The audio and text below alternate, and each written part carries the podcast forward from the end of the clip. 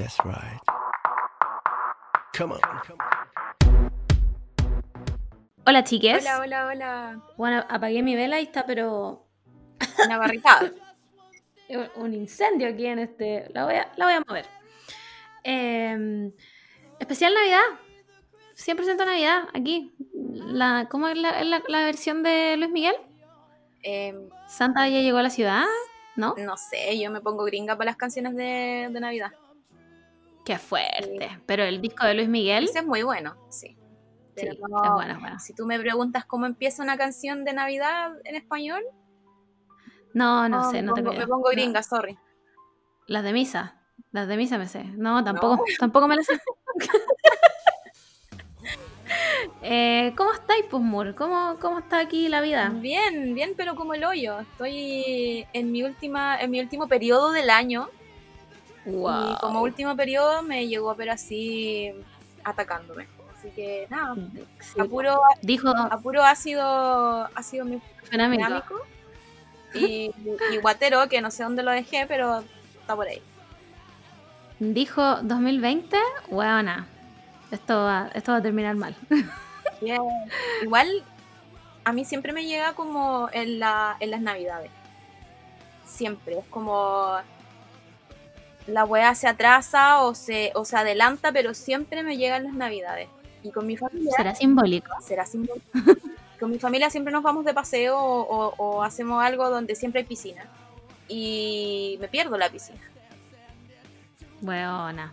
Me dio pena esta, esta confesión, me dio pena. Sí, y justo este año, como que me llegó ahora, donde quizás sí podría bañarme en, un- en el día de la Navidad, pero no me puedo juntar con ¿Y mi no? familia.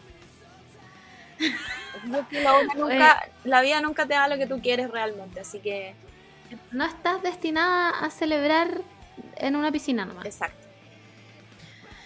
Nada, pues, eh, ¿qué te puedo decir? Usa la copita. Ah, me va a poner evangelizadora ¿Y la como, copita? ¿Se puede ocupar en piscina? La copita te cambia la vida, weona. ¿En serio? Te estoy, te está hablando una persona con endometriosis. Onda, la copita me cambió la vida. No, no voy a ir a tu Instagram a explicarte como, weona, por qué es 100 veces mejor que todo. Pero aquí al aire te voy a decir que me cambió la vida. Desde el primer momento en que lo usé. Onda, nunca más en la vida volvería a usar otra weá. Ni siquiera lo puedo pensar. Wow, voy a tener que... O sea, me estáis evangelizando ahora mismo. Sí, a- te estoy mirando, te estoy mandando señales telepáticas de cómprala. Eh, sí, creo que estoy como un poco más traumada de mm, como la, las anécdotas que leí onda en internet. Ah, como. Como Ya. la primera vez que lo usé no me la pude sacar y me puse a llorar en el baño y filo. Yo soy ese tipo de personas que como me pasaría esto. Pero, pero yo creo que sí, sería como igual una, una buena opción. Yo creo que deberíais probar. A mí, por ejemplo, nunca me pasó ninguna anécdota satánica. No, ay, la buena seca. Em, aprendí a ponérmela desde el día uno y nunca me ha fallado. Jamás. Nunca. Sí, eso sí, los primeros como tres meses que la usé, igual estaba paranoica, ¿cachai? Porque como que no sentís que estáis con la regla. Imagino. Entonces es como, concha tu madre, ¿eh, ¿sí o no? Eh, ¿Qué pasa? ¿Qué está pasando aquí? ¿Cachai? Pero ya después se te olvida y listo, chao, nada, bueno, y tu vida es, eh, yo diría que un 500% mejor. Puta la wea, ya voy a tener que ver de Navidad. Ojalá alguien me regale para Navidad la. Porque te recuerdo que este es un capítulo de Navidad y no de regla, pero bueno. Es algo normal, ¿ya? Eh, sí, ah, no, es anormal, ¿te cachai? Eh, eso, chiques, bienvenido a nuestro especial Navidad. Eh, queremos avisarle desde ya que no va a haber especial Año Nuevo. ¿Por qué? Porque en Año Nuevo cumplimos un año de podcast. Lo encuentro. ¿Cómo llegamos tan lejos? Deberíamos hacer como, bueno, esto, esto es para el capítulo especial un año, pero deberíamos tratar de como hacer un, en este año, ¿qué cosas hemos logrado? Porque yo encuentro que hemos logrado mucho más de lo que, onda, esa Sí. primera conversación que tuvimos acerca de tener un podcast. No voy a decir nada, no voy a adelantar nada, pero la respuesta es sí. la respuesta a esto se hace. Lo voy a anotar en mi libreta que está aquí al lado. Oye, em, Navidad, eh, época familiar, eh, bueno, no voy a ver a nadie. Puta, sí, a mí me pone bien triste esto de la Navidad porque mm, ya no tuvimos casi Navidad. Bueno, yo sí tuve Navidad el año pasado, pero, pero no, tu- no, tu- no teníamos como el, el ambiente de Navidad, como a nivel nacional. Mm. Entonces como que me da pena que este año de nuevo me quiten la Navidad. Bueno, en, Navidad del año pasado se murió mi abuela. y me estoy riendo ahora, en ese minuto estaba, estaba llorando ya. Pero es porque mi abuela y yo tenemos una relación, ya filo, ya filo, ahora me da risa. Pero se murió mi abuela, entonces yo tampoco tuve una Navidad así como...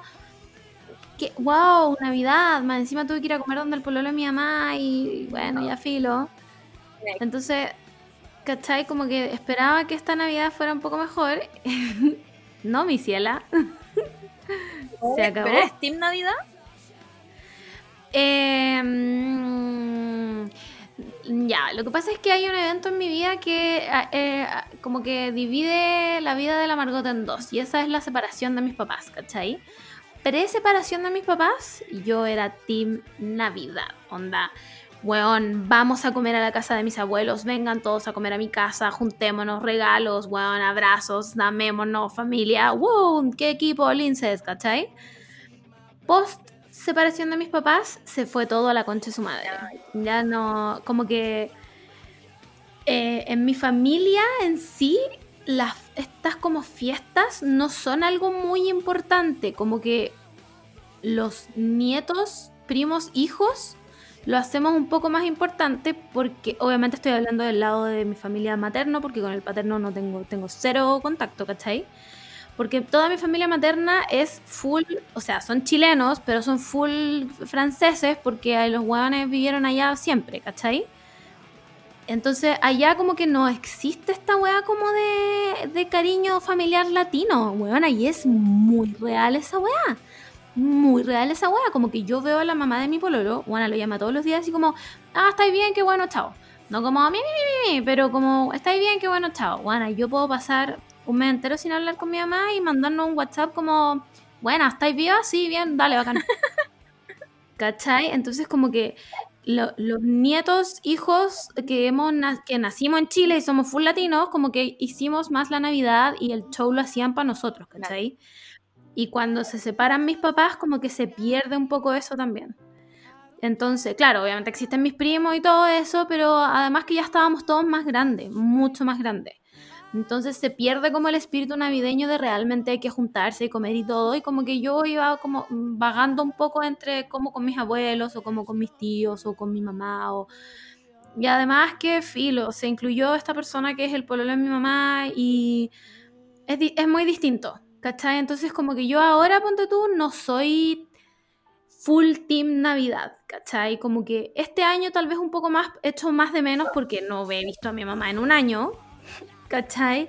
Porque ha sido un año extrañísimo, que he visto muy poco a mis amigos también, entonces como que me gustaría ver a mis hermanos, ¿cachai? Que es lo que voy a hacer al final.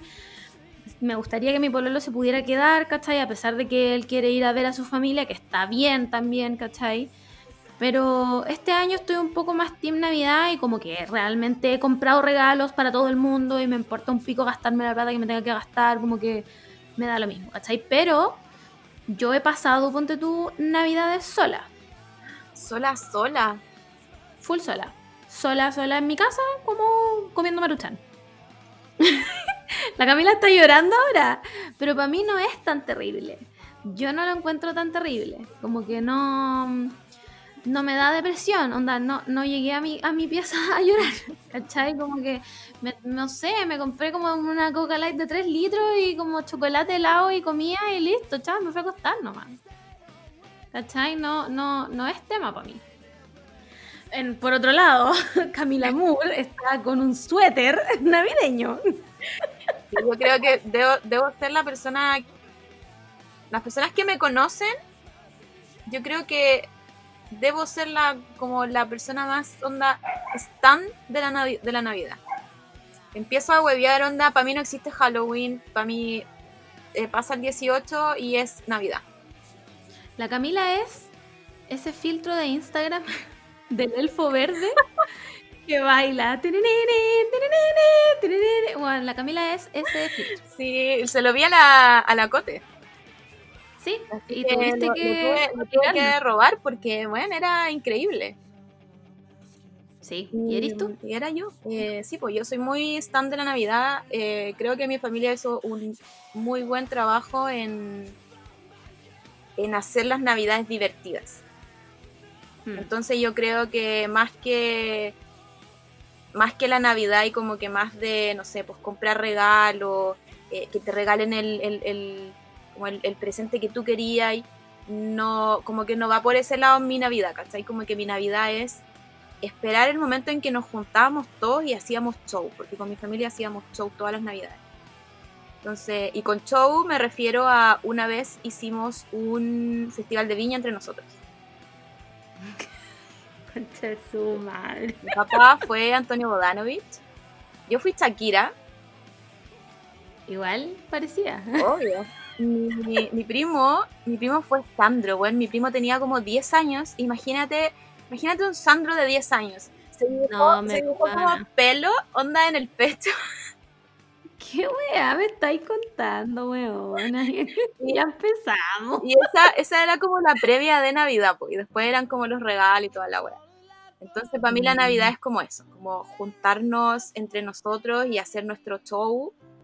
Y, y me da mucha pena como, como cuando gente, no sé, como que a lo mejor no se lleva tan bien con su familia y no disfruta la Navidad y no le gusta. Y es como, te invito, Yo, te invito a mi familia yo. vamos a pasar toda la, la Navidad en la casa de mi familia. El, el año pasado nos fuimos como a unos domos, no sé si Ah, sí me acuerdo. Mue o Quilpué, y como que cada familia se fue a un domo, No, fue el mue, te fuiste al mue. y, y después nos juntábamos todos en un, en un domo, como que estábamos todos apretujados, porque obvio que teníamos que estar todos juntos. Cacha que yo no soy de ese team ahora, pero espero que si alguna vez tengo hijos, sus navidades sean así. Sí, yo creo que Aspiro, aspiro a que sus navidades, a pesar de que yo le tengo cero fe a mis hermanos teniendo hijos, como, bueno, el Lucas ni cagando, el Camilo puede ser, no sé, pero como con amigos por último, Sí, ¿cachai? Igual, si a lo mejor no te lleváis tan bien con tu familia, igual podías como replicar lo mismo con tu grupo de amigos.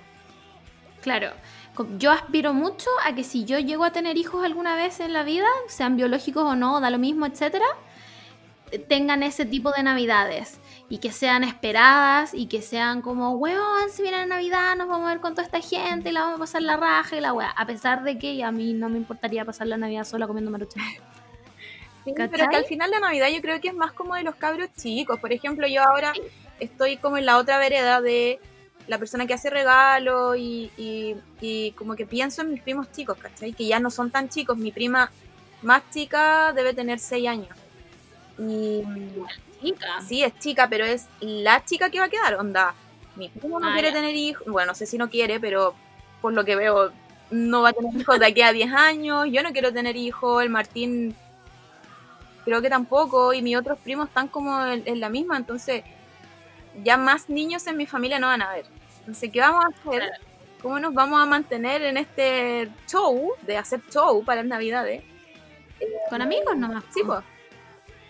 Con amigos nomás, pues y encuentro que esa weá es súper válida también. Como toda la gente, ponte tú ayer hablaba con la Camina Barrete, ¿cachai? Que eh, ella no es de acá, pues no es de Santiago, es de Conce.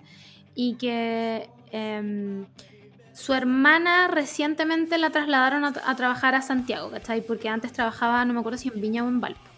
Y si es que su hermana no hubiese sido trasladada, lo más probable es que la Cami no hubiera podido viajar a ver a sus papás a Conce en Navidad, que es lo que hace todos los años, ¿cachai? Por lo tanto, habría tenido que pasar Navidad sola.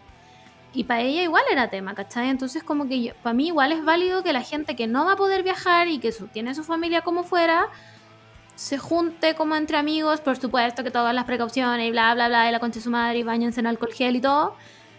Pero, weón, coman juntos, hagan sus papas duquesas, weón, ¿cachai? Como... Sí, para mí, para mí como que un, un poco la Navidad es eso. Como igual es un, es un... Yo sé que podía hacer esta wea en cualquier otro, otro día, Sí, sí. pero, Pero, pero es como el ambiente, ¿cachai? Es como el ambiente de, de qué rico regalarle algo a alguien y que recibáis algo también, ¿cachai? Y aunque no recibáis Sí. nada, filo, da lo mismo. Pero igual es rico como, como ese, ¿cómo se puede decir? Como ese intercambio de pensar en la otra persona Claro. por, por y nada, nada cambio, ¿cachai? Es como algo muy, muy... Es entretenido. A, a mí me gusta como buscarle regalos a la Sí, gente. es rico. ¿cachai? Es Como, y de- como que si alguna vez te escuché decir como, Juana, no sé, Juana, el 3 de diciembre del año pasado dijiste como, oh, wow, me gusta esta libreta verde. Como que en mi mente se va a quedar esa guay te voy a comprar la libreta verde, ¿cachai? Como, soy ese tipo de personas. Entonces, entretenía igual la Navidad, como obviamente cuando chicas la disfrutaba mucho más y porque me hacían el show, me acuerdo, la pasábamos todos los años en la casa de mi abuelo, que tenía una casa gigante en Providencia y obviamente como uno creía en el viejito pascuero, me decían como, weón, está afuera. Y yo era la única nieta hasta ese entonces, ¿cachai? Yo fui, soy la mayor, soy la única nieta y mi hermano vino mucho después. El Lucas nació cuando yo tenía como siete. ¿Cachai? Entonces fui hija única, nieta única, sobrina única mucho rato, ¿cachai? Entonces me armaban un show especialmente para mí, ¿cachai? Onda, y era como, oh, el viejito Pascuero está afuera y mi tata me sacaba a dar una vuelta como a la manzana y como que me mostraba como el viejito Pascuero que era cualquier estrella. y yo como, weón, ahí está el viejito Pascuero, weón. Y toda la manzana y la weá cuando volvía tenía 158 mil millones de regalos porque por supuesto que como hija, nieta y sobrina única, weón, onda, me regalaban la weá que yo quería. O sea, weón, ¿cachai? Entonces la pasaba espectacular y después nació mi hermano y tuve que compartir los privilegios. Pero ya después, hasta que ya mis primos estuvieron más grandes nomás, pues la weá ya no fue lo mismo nomás, pues chao, como que no... Pero eh, admiro mucho, ponte tú, esas familias que se juntan y la pasan la raja y, comen y hacen weá y lo, encuentro bacán que tú seas stand de la Navidad, como... Encuentro mucho mejor ser stand de la Navidad que ser stand de Año Nuevo, ponte tú. Sí, es que el año nuevo... Es que, ¿qué es, qué es el año nuevo de partida? Nada, ¿Qué es- nada, weón. ¿Qué es un nuevo año? Podemos recordar que en el 2000 la gente se estaba matando porque decía como que la tecnología nos iba a alcanzar y filo. Bueno, y cuando iba a llegar el anticristo, una wea así, como... ¿qué Es como el 2012.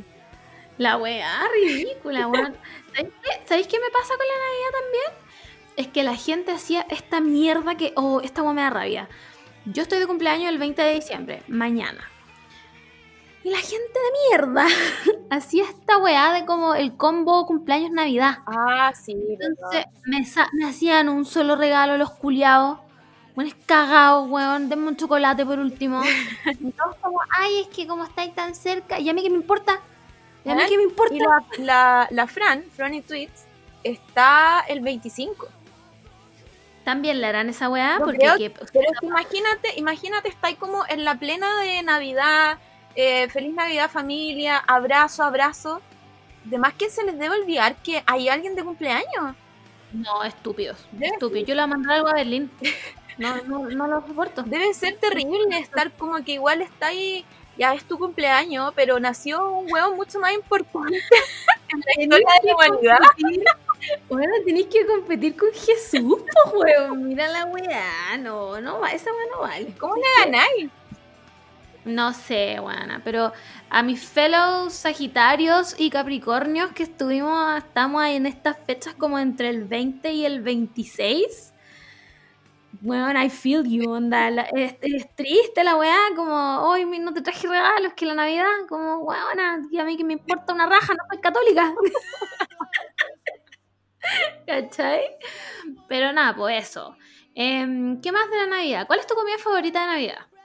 Em, o sea, no tengo favorita porque como fui, me hice vegetariana muy chica, em, creo que me perdí varias como cena típico de Año Nuevo, o sea, de Navidad, como ponte tú el pavo y esas weas, nunca las probé.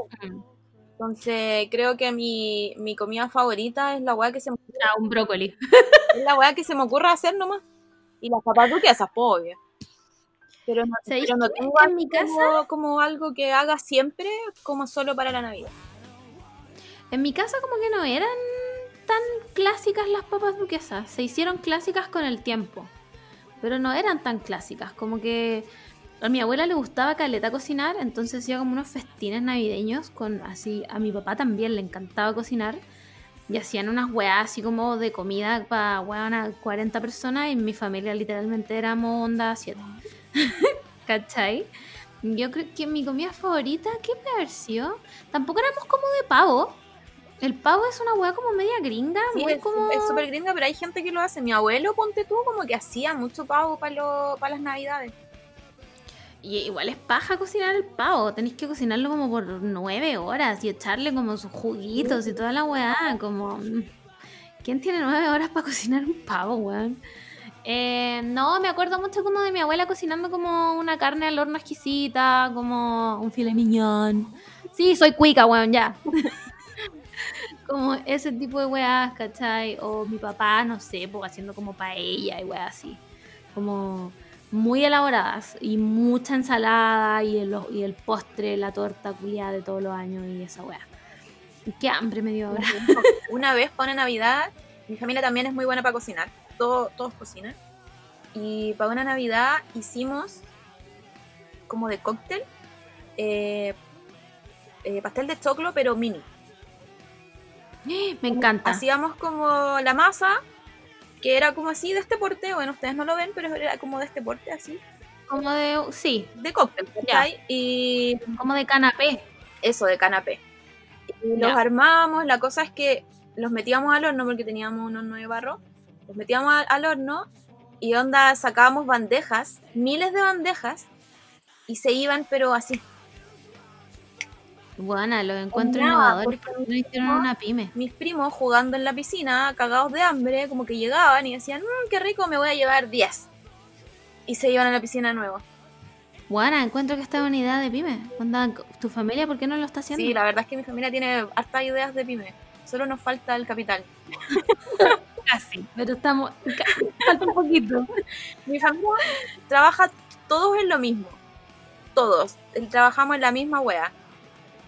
Y, Nadie sabe qué es. y bien, y bien podríamos hacer como nuestra empresa. Onda, cada uno podría ver las diferentes áreas de mi pega. Pero para eso tenéis que tener capital, pues, y harto capital. Entonces, Sí, pues. Me imagino que para lo que sea que trabajen, que nadie sabe qué es. es que ¿sabes cuál es el problema de, mi- de mi pega? Es ¿Mm? que tú le das crédito a los clientes.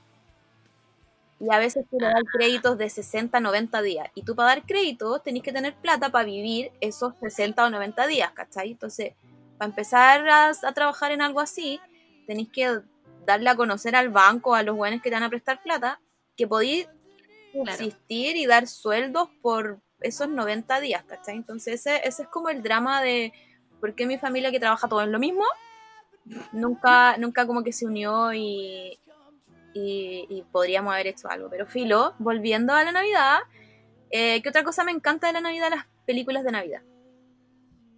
Ya, cu- cuéntame Me más. cuéntame Yo más. todas las películas de Navidad recomiendo The Holidays, recomiendo Love Actually, recomiendo eh, eh, ¿cómo se llama? Que la vi hace poco. Mail de, de Tom Hanks. Increíble. Eh, tengo una queja así con las películas de Navidad. Que son todas de amor. No, o sea, sí, pero es la gracia, es la gracia de la Navidad, pues sí, la, la Navidad es amor. Ah, ya, bueno. Pero yo creo que deberían poner como otro tipo de como amores, ¿cachai? Como que no solo existe el amor romántico de pareja, sino que el amor, no sé, por- Ah, de claro. familia Como- y no sé. qué wea. Elf también es muy buena. Pero no, el problema de, de estos últimos años que han sacado películas como de Navidad, pero como irónicas. ¿Cachai? Como riéndose de, la, de las rom-com. Uy, la ignoro parece porque no sé cuáles son. hay, hay como varias igual. Y, y no, po.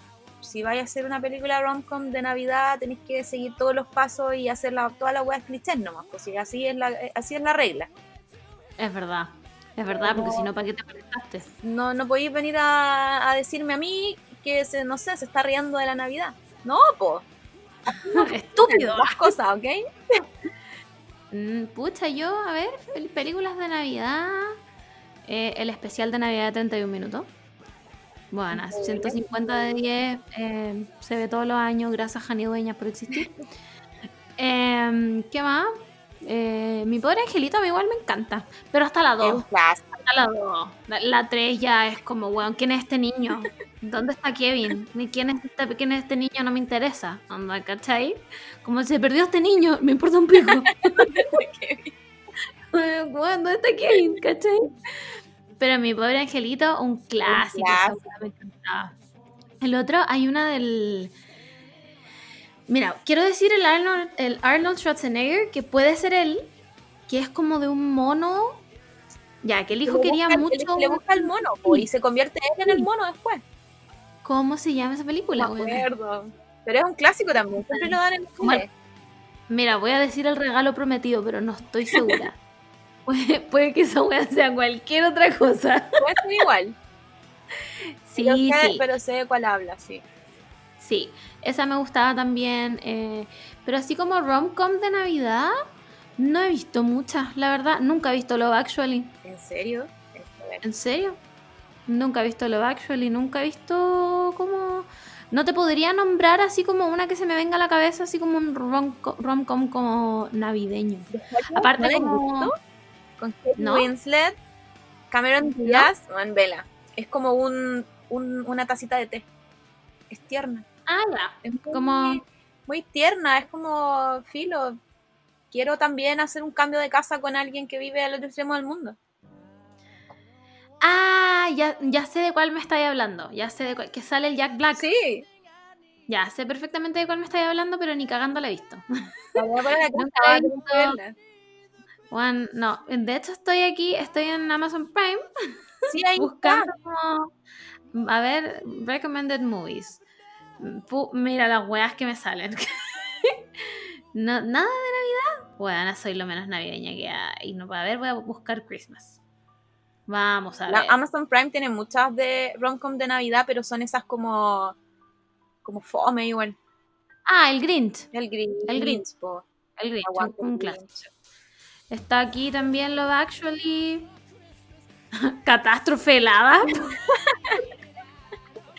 Em, está The Nutcracker. So This is Christmas. La tarjeta de Navidad. No tengo idea que. No. No he visto nada de eso. Em, busquemos en Netflix. Netflix. Vamos a ver qué me muestra Netflix. Ah, esperemos a que Netflix abra. Abramos mi sesión de Netflix. También me va a salir pura wea como gore. Eh, a ver, Diana, tendencias. ¿En tendencias puede ser? Navidad en casa. No tengo idea qué es eso. Em, a ver, voy a buscar. Christmas. Vamos. No me muestra nada. Las crónicas de Navidad. El secreto de Navidad. eh, Christmas Made Order. Christmas Under Wraps. ¿Qué es esto? La fiesta de Navidad. Bueno, no he visto absolutamente nada de esto.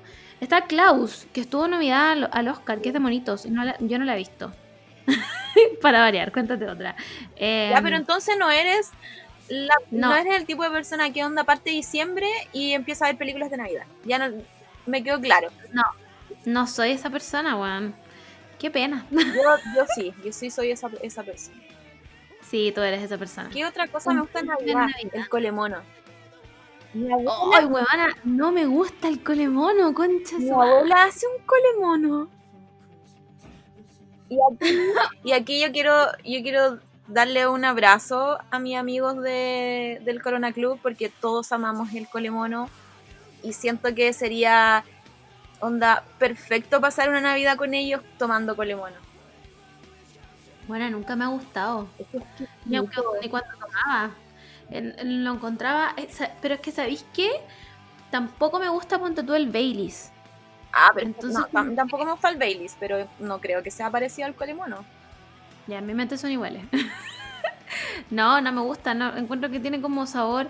¿Sabéis qué pasa? Ya, yo te voy a decir Ah, qué ya pasa. sé qué es lo que pasa. Tiene canela. Sí. Tiene canela. Y yo la canela no, bueno, no me den. ¿Por qué me dan eso? ¿Por qué me dan esa, esa weá de asesina? ¿No se acuerdan del, del Cinnamon Challenge, weón? esa weá de asesina, no me den de eso. Entonces, no, todo lo que tenga canela y como. Clavo de olor y como no es moscada. Como, es lo mejor, literalmente todo lo que tiene el colimono. No, me el colimono. Me carga. No, 0 de 10, do not recommend. Adiós, bueno. No, y tampoco, los gringos tienen una hueá que se llama eggnog, que lo encuentro un poco asqueroso igual porque es como huevos. También es asquerosa. Toda esa hueá No. Ese no lo cacho. Es fácil de hacer. Yo creo que a ti te gustaría caleta, de hecho. Deberíamos. Voy a hacer y te voy a llevar con tu regalo con el que vas a llorar. Em, pero no, no me gusta nada. ni- nada de eso. De hecho, las galletas de Navidad. Aquí me funan. no me gustan mucho las galletas de Navidad. Bueno, voy a traer mi paquete que tengo guardado ahí de galletas de Navidad. Mira, es que no me- Esa- a mí las que no me gustan son como las decoradas. Las de jengibre decoradas, como que no me gustan mucho porque mm, porque esta cosa con la que decoran, como que a veces tiene mucho huevo, algunos lo hacen de marshmallow, y como que no, Mm. no, no me gusta. Se ven bonitas, sí. para la foto es muy linda, pero no, prefiero las otras de Navidad, como las Macay de Navidad. No me gustan ninguna de esas. Esas weas que tú esperáis todo el año. Y yo sé que tú las esperáis todo el año, buena. Porque el gobierno te las quita. Literalmente las quilas.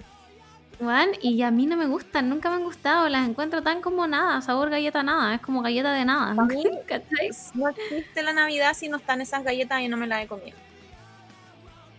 Oh, Así- no. Así de drástica. Brígido, que para mí no signifiquen nada. ¿Sabéis qué? Para mí, ¿sabéis? Y esta weá no la he visto todavía y la Navidad es como mañana. Para mí la Navidad empieza cuando sale el comercial de Falabella de Navidad. ¿Cuando Chayanne? No, no, no, no, no. Es que antes no era Chayanne. ¿Cómo es el comercial de Navidad de Falabella, weona? Em, Porque igual este año no tuvimos a Chayanne. No, pues hubo gente que reclamó a Falabella, como, wow, mi mamá está pidiendo Chayanne, ¿dónde está Chayanne? Es que una cosa es el COVID, pero otra cosa son las tradiciones. O sea, Palpico, bueno, no me puedo acordar cómo es el comercial para ver, lo, voy a buscar por mientras, ya, sigamos hablando. Em, yo creo que Falabella dijo como no hay Navidad, bueno, el homie dijo no hay Navidad, no hay Navidad en el homie. No, ah, ah, ya, bueno, ya me acordé cuál es. Es Pascua feliz para Ah. todos. Bueno, cuando yo veo esa weá en la tele, que ya no veo tele, pero da lo mismo, me salen los comerciales de YouTube, para mí es Navidad. Y no la he visto, por lo tanto este año no hay Navidad. caso cerrado. Caso cerrado. Es que el homie no, no dijo que no hay Navidad. Porque he tenido que ir al homie a comprar unas cuestiones para el, para el escritorio. ¿Y no hay weas de Navidad? No hay weas de Navidad. Ni, bueno, no hay ni luces. Ni luces navideñas. Bueno, es que yo tengo, me salió a mí una, una historia, un recuerdo de historia del año pasado, con fecha, no sé, 10 de octubre. Y habían huevas de Navidad en el retail. Y este año se demoraron caleta. O sea, en- entiendo por qué es, pero me desconfiguran. como que mi cerebro no entiende, como qué época es, estamos en junio. que no hay Navidad todavía. ¿Cachai? Sí, Ah, y lo otro que tengo es que a mí me, me encanta hacer el árbol. eh, trato de hacerlo como onda, no sé, en noviembre, pero. Pero el año pasado como que no había mucho ánimo y creo que lo hicimos con mi mamá como un día antes de la Navidad, como solo por tener la Navidad, solo por tener el árbol. Y yo soy tradicional, ¿ok? Soy Capricornio, yo me quedo con las tradiciones, no me cambien las cosas, yo s- te- tiene- tengo mi proceso y tengo que cumplir mis procesos. Y este año a mi mamá se le ocurrió ser una innovadora y me dijo, Cami, vi este árbol en una revista, lo voy a hacer y lo voy a hacer. Y yo, Atenta cotineja, atenta y cotineja. yo como, ¿qué árbol? ¿De qué me estáis hablando? Como, ¿Vaya a traer un árbol blanco? No sé, ¿qué, qué nivel de, de locura vaya a hacer? Y no, mi mamá escuchó el capítulo del podcast de Con la cotineja de Chimbarongo y dijo, voy a ir a comprar un árbol a Chimbarongo. No fue a Chimbarongo por si acaso, pero, pero yo estoy segura que ese árbol es de Chimbarongo y está ahí. Y lo, Es de mimbre. lo odio. Bueno, es de mimbre. Lo veo, lo veo y, y lo odio. Y como que se lo muestro a las personas, las personas me dicen, no, sí está bonito. Es Ay, que está bonito. Y yo lo veo así, estamos peleando. No, mira, a mí me lo mostró y yo lo encontré bonito. Estaba bonito decorado. Pero es como. Es de, es de Es de Timbarongo. Te lo trajo la Coti, qué weá. Como. ¿Por qué tu mamá vio el Discovery Home and Health y dijo Bueno, ¿sabes lo que se viene in este año? Y era un capítulo onda de los 2000. Bueno, pico. Igual debo decir que le pusieron, le pusieron eh, en la decoración. porque está muy Es bonito. que, es que tuve, Está bien decorado. tuve que ahí hacer una dirección de arte, pero increíble, porque. ¿Cómo salvo? ¿Cómo salvo? O sea, salió. Puta, no me acuerdo cómo se llamaba el weón de Project Runway. Pero salió el weón de Project Runway y me dijo, make it work. Y yo tuve El que make it work. El Tim Gunn. Te miró así con cara de como. "Mm, ¿Mimbre? ¿Are you sure about this? Y tú como, sí, Tim, Mimbre se queda. Y tipo, make it work. Eso, eso pasó. Así que nada, igual estoy. ¿Cómo se llama la weona de Project Runway? La, la, la, la Hidden Club te dijo urine. Yo creo que quedé, quedé in gracias, gracias a mi. Sí, sí, gran trabajo. Pero, Excelente dirección de arte y fotografía. pero igual fue desafiante. Sí. Wow. Sí, encuentro que tu mamá te dio un, te dio un desafío grande. y no me lo dijo, ¿cachai? Como que solo lo vi ahí y yo dije, espero que se lo haya encargado a alguien, espero que esto No. no, se quede aquí. tomó un riesgo. Tu mamá tomó un riesgo. Que podía salir muy mal. Bueno, en este Project Runway podía salir muy mal. Tomó un riesgo. Como, it's a risk. Le dijo Tim Gunn. Como, bueno, it's a risk. Tía Pau. y tu mamá dijo, bueno, I'm gonna make it work. Y. Bueno, lo hizo. Y ahora tienen un árbol espectacular. Eh, quiero, quiero darle las gracias a la academia. bueno, denle el Oscar al, al Al árbol. por favor, el árbol del Timbarongo, que costó, igual costó, porque más encima había que como amarrar las weas, las, Claro. las cosas Sí. de mimbre. Porque como no tení, como a los otros, como que el- vienen con este hilito que tú metís solamente la weá al, al pedazo de plástico, aquí tenéis que sacar el hilito y amarrarlo a la weá de mimbre, po. Entonces fue un trabajo de, hi- hilos de, eh, de algodón egipcio de 700 horas, básicamente. O sea, ese file avant-garde lo ganaste. Con materiales unconventional materials, weona, lo ganaste. Así que, pero nada, tenemos igual una, una batalla de, de miradas, porque todavía no me convence. Eh, yo sigo con mi tradición, el árbol tiene que ser árbol, verde, con las, con las decoraciones que, que tenemos y, y nada, bueno. El mío es árbol verde. Árbol verde eh, de mediana estatura, digamos. Eh, es, como, es chiquitito igual. Es chiquitito, Eh, pero, pero sí, es muy árbol, muy árbol de Navidad. Es muy árbol. Este año elegí como rose gold con... em, ¿Cómo se llama? ¿Plateado? ¿Plateado se dice? Plateado. Sí, con plateado como piola y tiene como unos, unas cintas como rojas bonitas. Por supuesto que tuvo que volar de donde estaba porque la mantequilla dijo, me trajeron un juguete nuevo.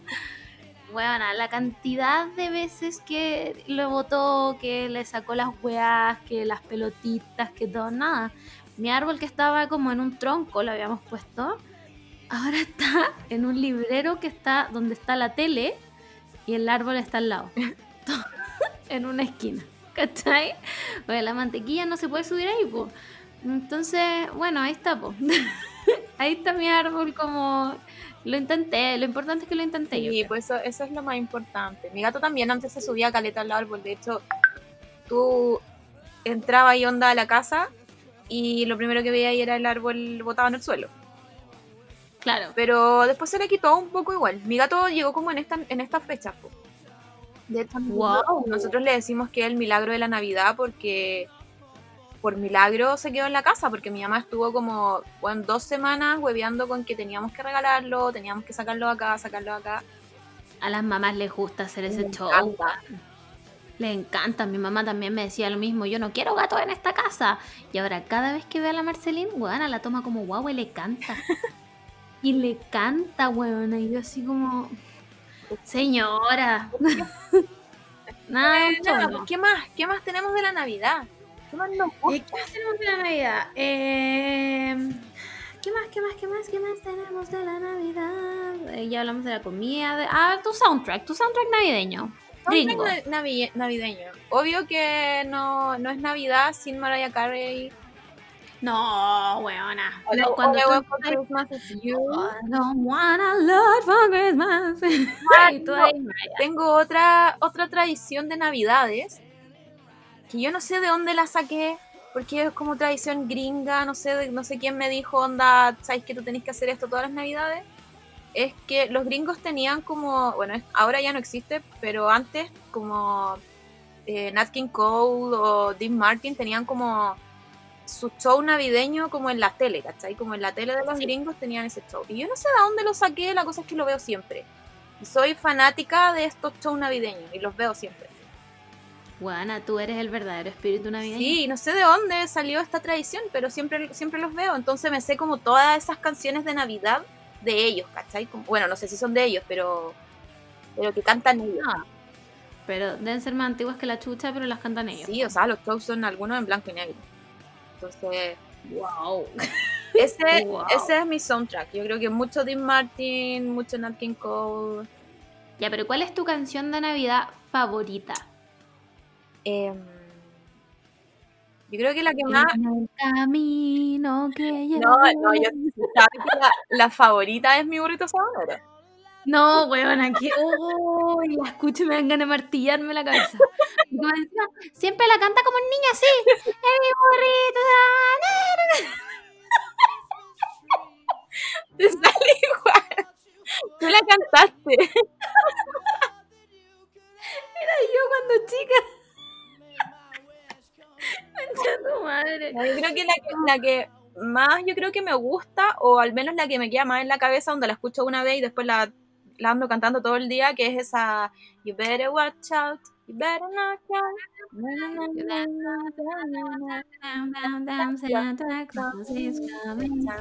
Esa es como mi, mi más onda. Ya, es Navidad. Esta. Sí, es Navidad. Ay, Pucha, yo tengo dos. Y cualquiera de Navidad, versión cumbia, porque esa la onda de la, de la Tommy Rey, porque esas las cantaba mi familia. Puta, tenía que salir la Camila, weona, con su cumbia. Em, pucha, yo creo que para mí son dos. Primero, el Jingle Bell Rock, de todas maneras, porque es Mean Girls. Y la otra es esta que es como, well, the weather outside is frightful, and night is so delightful, and seems with no place to go. Ah, let it snow, let it snow, let it snow. Ay, qué tierno. Ah, y como dato, como, como un, un fun fact, no, no es un fun fact, pero es como, ojalá tengo como mi sueño de vivir una blanca Navidad. Eh, mi mamá, que vivió muchas blancas navidades en Francia, dice que eso es lo que más añora de como de su vida. Soy, ¿Cacha, cacha la weá? Lo que más añora de volver a vivir es una Navidad blanca. De hecho, cuando mis abuelos, cuando yo era chica y celebrábamos la Navidad en la casa de mis tatas, el árbol era blanco. Y aquí como que no habían árboles blancos en esa época, te estoy hablando como del 92, ¿cachai? Eh, y ellos se lo habían traído de Francia. ¿Cachai? Como que... Y mi mamá añora mucho esa wea, onda. Cada vez que puede me lo repite, como, ay, es que en Francia la Navidad era blanca. Y yo como, bueno, pero aquí estamos en Chile. Bienvenida. Que nada, yo creo que alguna, en alguna vez, en algún viaje que me pegue, ojalá toque Navidad y me voy para el hemisferio norte para vivir una blanca Navidad. Ninguno, que sea, da lo mismo. Como mi Ojalá. sueño, no sé, como igual tengo como un sueño súper elitista, onda en una cabaña preciosa, con una chimenea, y yo con miles de regalos, Y el hot coco y toda la weá. chocolate caliente y, y, todo, onda. sabe, bueno, se sabe. El, el sueño, el privilegio. Bueno, la otra Eh. vez soñé, se me había contado, se me había olvidado decirte, soñé que nos íbamos a Estados Unidos, por alguna razón. Pasábamos como por el, como por la, cuando te timbran el pasaporte, que no sé si lo hacen todavía. Eh, No tengo pero idea. cuando pasábamos por ahí, y bueno, ¿sabéis qué nos sacaban? Nos sacaban Twitter. Bueno, eso es que Es que por nosotras eso a mí no me van a habíamos hecho onda contra los gringos y no viajábamos. Y viajábamos con otra gente que no sé quiénes eran. Pero las otras personas como que pasaron y viajaron nomás, po. Y nosotros Ya. nos quedamos ahí porque estábamos baneadas en Estados Unidos. Yo creo que eso es real.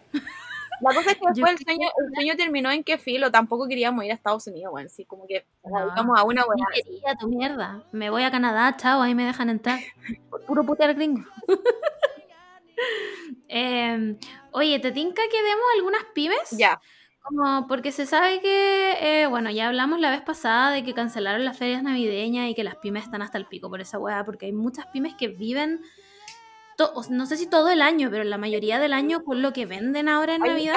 hay familias que se dedican como al 18, cuando tienen, no sé, un puesto de, de- Sí. en una fonda, como que se ganan igual gran parte de su presupuesto del año en eso. Y hay Claro. otras familias que también lo hacen en ferias navideñas. Entonces, em, yo voy a, mm, ah, voy a decir algunas, tengo una lista gigante de pymes que a mí me gustan, que sigo hace caleta y que creo que, eh, obviamente no estoy hablando de la pyme de la, eh, ma- no sé, qué sé yo, María Elena Echeverría que te vende un chaleco de alpaca a 500 lucas. Estoy hablando de pymes de verdad, ya de personas reales. Eh, la primera es y una papelería, me encanta. Tienen planners, tienen... calendarios, tienen agendas chiquititas, tienen cosas como para recordatorios, Juan me encanta, toda la gente que le gusta como el scrapbooking y como puta, la gente ordenada o que tiene este to- TOC, no, TOC está mal dicho, que está, qué mal usada mi palabra. Está como, pero yo creo que ah, es, es un, ¿cómo se dice? Como que nos tenemos que corregir entre nosotros, porque yo igual lo he ocupado y todos lo hemos ocupado y, y- y lo ocupamos de mala forma, refiriéndonos a, a cosas que nos, no son del TOC. No, Como que no, nosotras no. pensamos que sí, pero, pero no. En el fondo me refiero a la gente que es muy ordenada y le gusta ser muy ordenada y que tener un escritorio muy ordenado. o- Yo creo que Claro. eso. Gente, gente como que tiene más manía para algunas cosas como el orden. Yo creo que, es- que les sirve caleta eso. Sí, tienen de todo, así que no es, lo encuentro cero caro y son súper buenos. El otro es, bueno, una de mis favoritas, Anónimas Joyas, que tiene, weón, esas, esos anillos de serpiente que me encantan, concha su madre, que, weón, onda...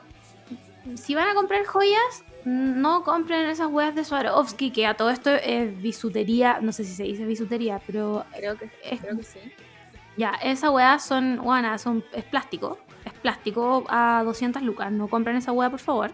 Cómprenle a, a orfebres que, que trabajen con material real y no es tan caro. Yo el otro día le pregunté por los anillos porque quiero uno y no es tan caro. Ya, no es tan caro. Y de repente un regalo para alguien importante.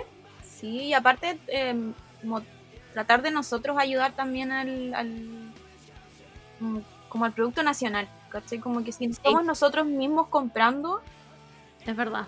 ¿qué lo Es verdad. Yo tengo como otro, mm, no son pymes, pero es como estas comisiones que hacen algunos artistas.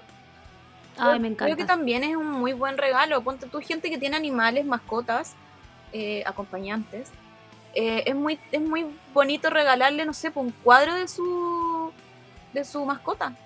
Es Sí. algo muy que, que va a ser muy bien muy bienvenido, ¿cachai?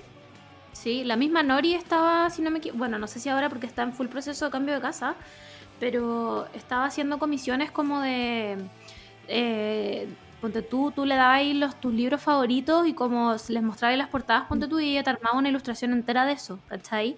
Tengo, a- conozco a otra persona que eh, todavía no, no, no puedo decirlo porque todavía ella no ha tirado sus cosas al aire, pero me al aire, como al live, ¿cachai? pero me dijo que a lo mejor hacía prints, ¿cachai? Todos los ilustradores e ilustradoras, eh, cómprenles, ¿cachai? Comisiones, uno de repente, por no preguntar, Mm. Cree que la weá va a ser carísima y no es así. No es así, ¿cachai? En Cohete Lunar hay mucho, muchas ilustradoras y, bueno, también ilustradores, pero quien quiera los hombres, em, que venden sus cosas. La misma Karaoke de Karaoke Tattoo, ¿cachai? Tiene cosas. em, y eso, pues. Y otra, weón, esta, esta pyme, weón, 100 de 10, 1000 de 10, weón, el que le regalen esta weá no, no se va a enojar, a menos que sea una persona que no aprecie la comida. Pero barky.cl, en- eh, todo esto es en Instagram, arroba barky.cl, weón, tienen esos barquillos rellenos de manjar que están rodeados de chocolate y ¡ah, buena! Un minuto de silencio, por favor. Tienen de manjar, manjar blanco y de Nutella. Hoy de me gustaría probar. Son exquisitos, son exquisitos. Y tienen unas cajitas y todo. Y, weón, parece que todavía están tomando pedidos para Navidad. Así que, eso. Em, por supuesto que le voy a hacer promoción a mi peluquera, que obviamente ya no tiene horas para diciembre, pero en enero, weón, vayan. La peluquerrata, la Fran es la máxima, no puede más. Onda, mi pelo blanco es gracias a ella, eh, la amo, weón, 100 de 10, siempre ir para allá es lo mejor, la pasamos bacán conversando, búsquenla en Instagram, arroba peluquerrata, weón, la mejor. Eh, y por supuesto que después, le- no, esta la voy a decir al final porque tenemos una sorpresa con esta persona, así que no. Em, también MyDokiDoki, my, el, el arroba de Instagram es my.dokidoki, que es con los, los que hicimos el concurso pasado. Eh, skincare coreano, bueno, sus mascarillas para regalar, siempre es como, bueno, siempre útil, el skincare siempre en nuestro corazón. Eh, ¿Qué más? Ah, bueno, el ramen que nos comimos el otro día. ¿Verdad? Vente tu madre, Kansui Chile, mi giro rico ramen. Te amo, ese. No lo etiquetamos. Vamos a tener que etiquetarlo. Voy a tener que ir. Invítenos a una cena, Kansui Ramen. Bueno, por favor, demasiado buenos, de verdad, 100 de 10. Además que a veces está CAS. Imagínate tú, tu país con CAS de nuevo. Me saco una foto con el otro loco que nunca cachamos quién era. Ni me acuerdo cómo se llama. Buena, el pico. ¿Quién más? Las tatuadoras. La Claudia Quelebra que nos tatuó a nosotras. Buena, mil de 10, amorosísima. Me imagino que obviamente ya no tiene horas para diciembre, pero un tatuaje siempre es un buen regalo y se puede pues, andar. podéis- Podéis como, como regalar. Como no tiene que ser inmediato. Porque Mm. vivimos en la inmediatez. Ah, Ah, ah, te pusiste filosófica, buena. Em, ¿Qué más? Ah, la Vila Cosmetics. También. Wow. Ella hace maquillaje eh, nacional y está certificada cruelty free. Sí, y es, es vegan. Certificada. Y lo otro es que hace como personalizadas también. Sí, tiene hace como, paletas. tiene como Ah. paletas como con, no sé cómo se llama, colecciones. Pero Sí. también tiene como, como que podéis comprarles separadas o, o las que te gusten a ti, pues hacer como un- Sí. una paleta con las que te Podéis personalizarla y tampoco es caro. Encuentro que lo que cobra no es caro, como para lo que hace. ¿Cachai? Para el trabajo que tiene que ser hacer maquillaje en el fondo, como sombras prensadas, como wow. Encima tiene, ella ocupa como sus productos también, pues entonces podéis ver onda el nivel, Sí, la calidad de, de su weá.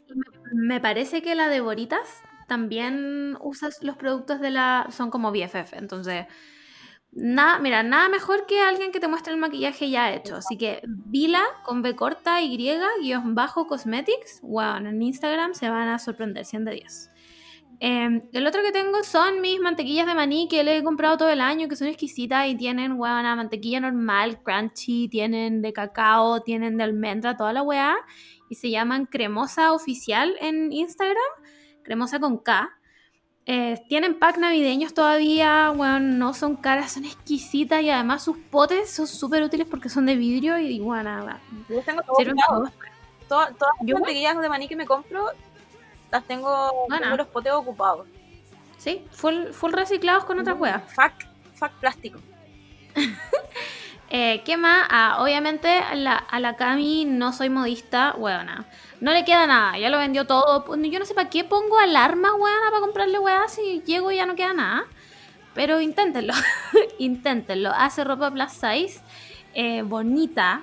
Onda, no el, el- el vestido de flores de Homero Simpson. Ya, no esa weá. eh, a un precio digno. Mm, Va a sacar una colección, si no me equivoco, pronto. Así que atentos a eso. ¿Qué más? Ah, obviamente pastelería Pequita. Bueno. Es que yo nunca voy a No olvidar. probado todavía.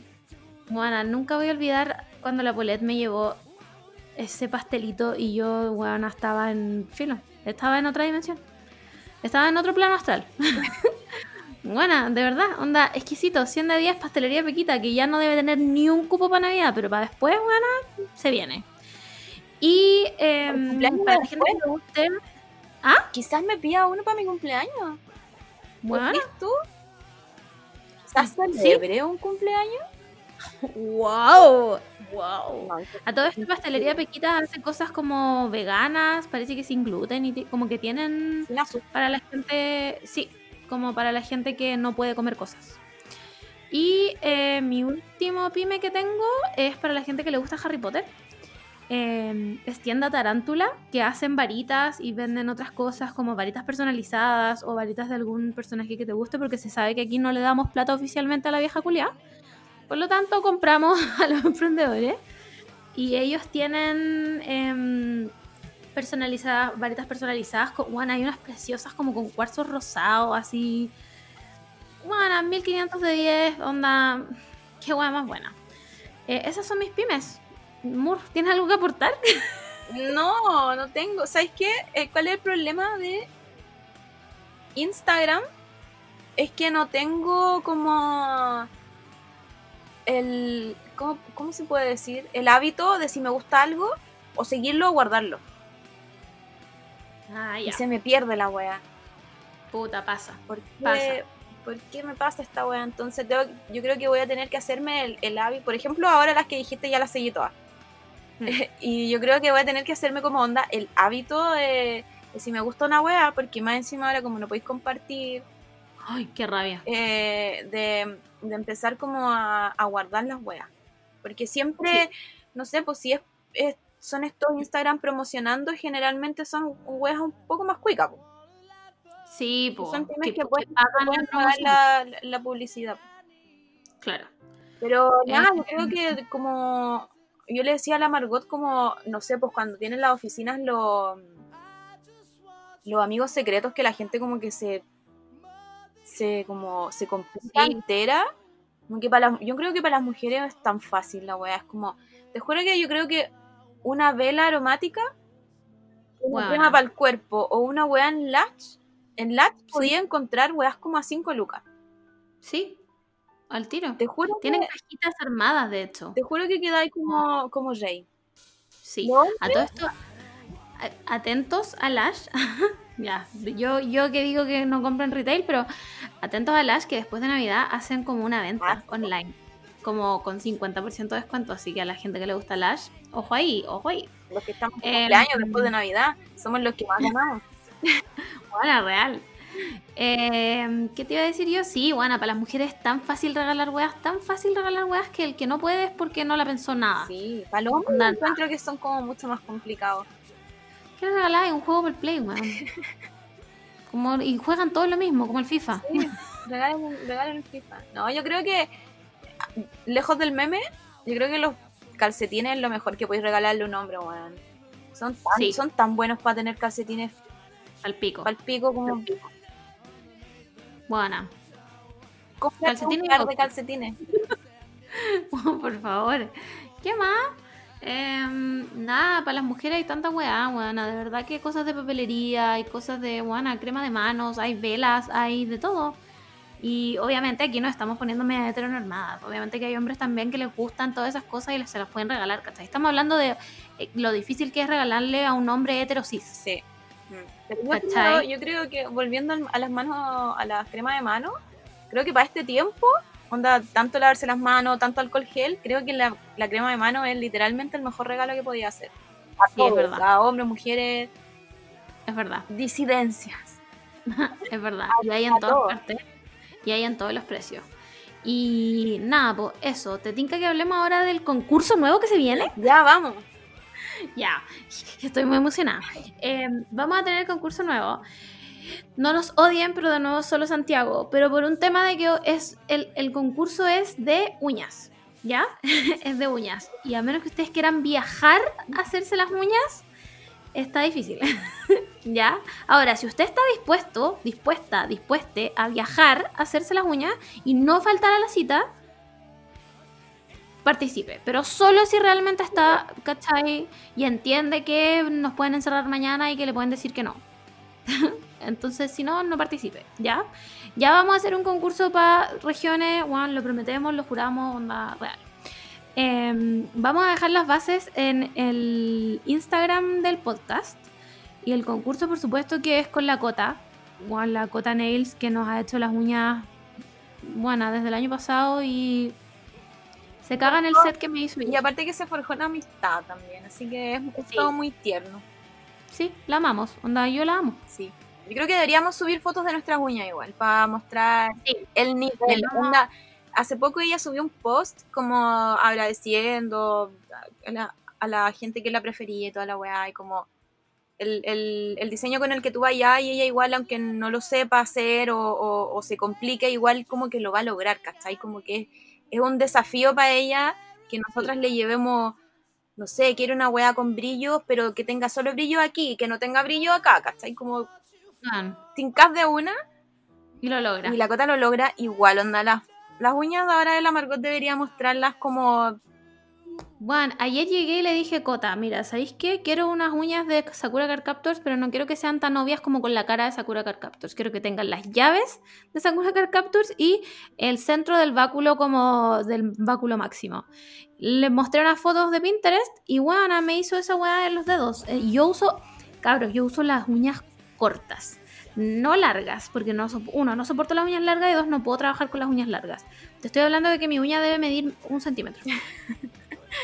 es enana, bueno, es enanísima. Y me hizo. Ah, es que ojalá pudieran ver la weá que. Onda, mira esta weá. que no lo puedo Bueno, lo hizo. Lo hizo con sus manos. Onda, rosado es muy de Sakura. sí, Onda, lo- es un rosado de Sakura. Filo, filo, la cota. Entonces, el concurso es, en el fondo. Eh, ah, ya, dijimos que íbamos a poner las bases y todo eso en el, en el Instagram, pero en el fondo el premio del concurso es eh, un set de mm, manicure permanente, ¿ya?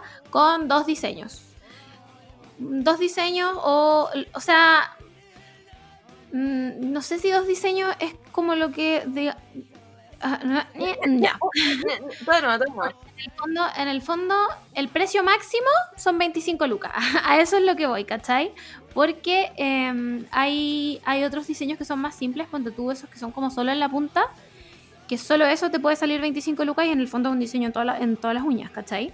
Pero como que el, el- el tope del precio es 25 lucas. Ahora, obviamente, si ustedes están allá y quieren que la cota les ponga, bueno, no sé, un, un- la weá que quieren, no sé, que les haga una uña sola acrílica, ya eh, pueden pagar la diferencia. Pero eh, el tope máximo es de un set permanente de 25 lucas.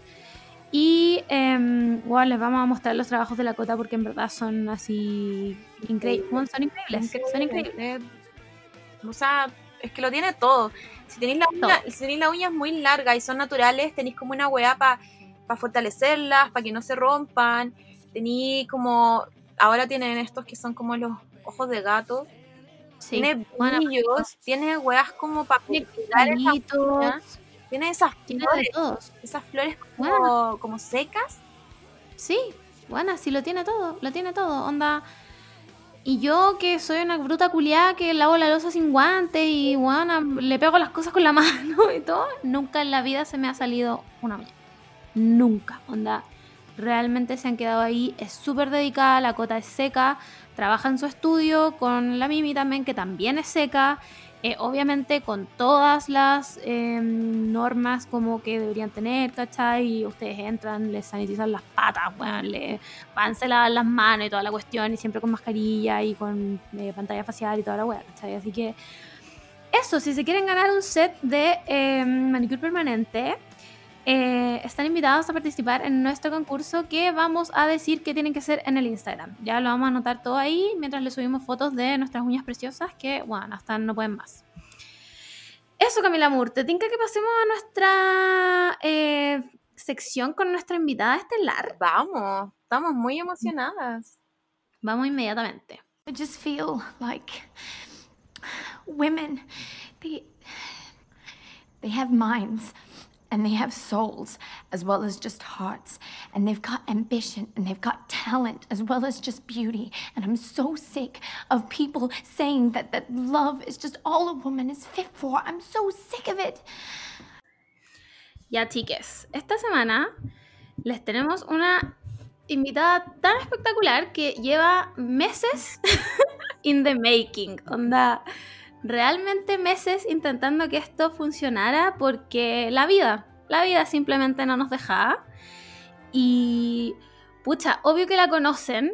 em, no les puedo dar ni una pista porque con todas las pistas las van a cachar. Así que les voy a decir inmediatamente que es eh, Ángela Díaz, la negra cesante. ¿Cómo estás? Muy bien, iba a saludar, qué estúpida, en el video. Estoy muy bien, muy contenta en este podcast al fin. Las chiquillas me habían invitado hace rato, pero siempre pasaban cosas terribles, como se rompía la pantalla del iPhone, entonces después tenía que, perdía el WhatsApp, y pasaban, no sé, perdía mi gato, siempre pasaba como algo terrible y era como, no puedo, no puedo. Y hoy día lo logramos. Sí, lo logramos. Además que la negra está detrás con un fondo de nubes que está en el cielo, ¿cachai? Ella nos está hablando desde el cielo. Negra Entonces, es tan bonita que estuvo en una reunión por Meet y la persona que estaba en la reunión por Meet tenía como que estaba en un lugar muy lindo y le dije, qué linda tu casa. Y era un fondo. Y era un fondo de casa como millonaria, como de Hampton. Y yo como, qué lindo los fondos, ¿cómo se hace? Y esta persona en la reunión me dijo, tienes que apretar no sé qué. El tema es que después pasó el tiempo y no recuerdo cómo cambiar el fondo. Y estoy como con una nube de Katy Perry en, en Teenage Dream. Teenage Dream. Es muy raro porque yo soy más Swifty que Katy Perry o Ariana Grande. Pero no sé si hay, hay fondos de Taylor Swift o Ariana Grande. Si hay, díganos, porque aquí somos full Swifty, o sea, man. Yo también soy más. Swifty que Perry. Aunque últimamente soy full Ariana porque me creo joven. Es que la- Ariana, la Ariana como que no envejece. Ella como que nació mina regia y así se va a quedar para siempre nomás. po. Pero es que es muy chica, yo creo. No, no es tan chica. No, no, no, sí, como deporte. Como que dan ganas de meterle Ah, en el sí. bolsillo igual. Sí, Sí, es enana. Tiene Es como que como, este estilo de, de ocupar como cosas más grandes. Es como una muñequita. A mí eso me pasa con Ariana, es como una muñequita. sí. La verdad es que, mira, yo soy full fan de Pete Davidson, que fue como novio de ella. Entonces, como que estoy como enamorada de Pete Davidson en mi mente. Entonces veo siempre, siempre como veo muchas weas de Pete Davidson, como videos, videos, videos, videos de stand-up o de sketch. Me empezaron a aparecer los de Ariana, po, porque aparecían como con ella o porque el weón habla de ella. Y ahora me gusta Ariana. Y es como, viste, soy tan sorora que me gusta la ex del niño imaginario que me gusta. Cacho, pues la ex del mino imaginario con el Por que pololeaba en mi mente. Por supuesto que lo leo con él en mi mente. Y pienso que aquí- lo voy a ayudar y lo, y lo, porque él tiene como hartos problemas. Y la Valeria, que- mi amiga, Es ese efecto. en mi podcast al cine con las amigas, siempre me dice, pero weona, parece que tiene frío, está como siempre como en crisis Pete Davis. Y digo, yo puedo ayudarlo. Pero este- sanarlo. Ese es el síndrome que tenemos las mujeres igual. Sí. Como salvar al hombre. Yo no tanto, pero con él sí, yo culpo los tatuajes. Algo me pasa. va a borrar.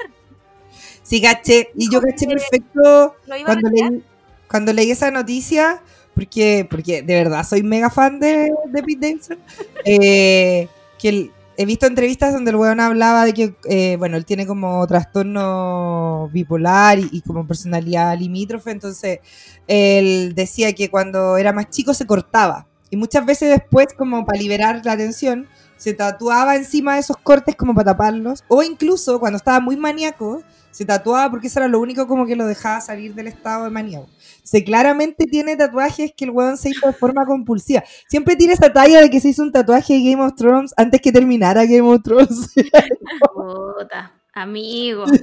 como, weón, sí, tiene de Harry Potter antes que la autora ahora desconocida saliera del closet Sí, como TERF. Entonces, La autora anónima.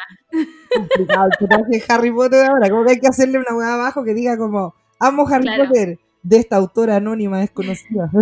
Sí, de hecho como que nosotras promovemos como si quieren comprar cosas de Harry Potter no le den plata a la vieja culia. Como- en las pymes, en las pymes hay de todo, se lo juro. No, yo siempre lo que hago es como que digo de autor desconocido. Eh, y lo hago como con la otra vez eh, estaba hablando de mm, Chinatown y alguien me dijo, eh, ¿quién dirige esa película? Y yo, no, autor desconocido. Me decía, no, pero es un buen desconocido. Y yo, autor desconocido. es el nombre del guionista, pero de mi boca no va a salir el nombre del director. Listo, de- nada más, ¿os cachai? Muerte. Juan, ¿por qué sigue vivo ese viejo si ya tiene como 900 años también? más que ¿no? siga vivo, me molesta que lo sigan como premiando cuando el bueno está. Ni siquiera es que haya ido como a juicio y haya salido como absuelto. El bueno está fugitivo. Y cada vez tiene muchas más acusaciones de abuso. Y todavía es como, qué buena la última película. Claro, pasó una vez que me dijeron, ¿vas a comentar la película? Y yo no, no, no comento películas de violadores eh, condenados. Porque Claro, que esté en, en juicio o que no hayan habido suficientes pruebas, condenado. Así que Pero no la voy a ver. además, Gracias. ¿quién, ¿quién le da los fondos para hacer esas películas? Como Polanski, mira, mm, tú te ves como un buen tipo. Igual Toma, creo, este dinero. Polanski no es un weón que tenga que postular al fondario igual. Sí,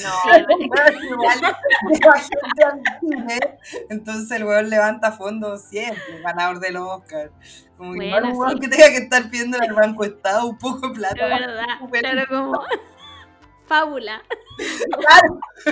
No, no está en esos problemas. Pero para mí es autor desconocido. Entonces, Chinatown, y lo que me da risa es que alguien me decía, ¿pero quién dirigió? No sé, autor desconocido.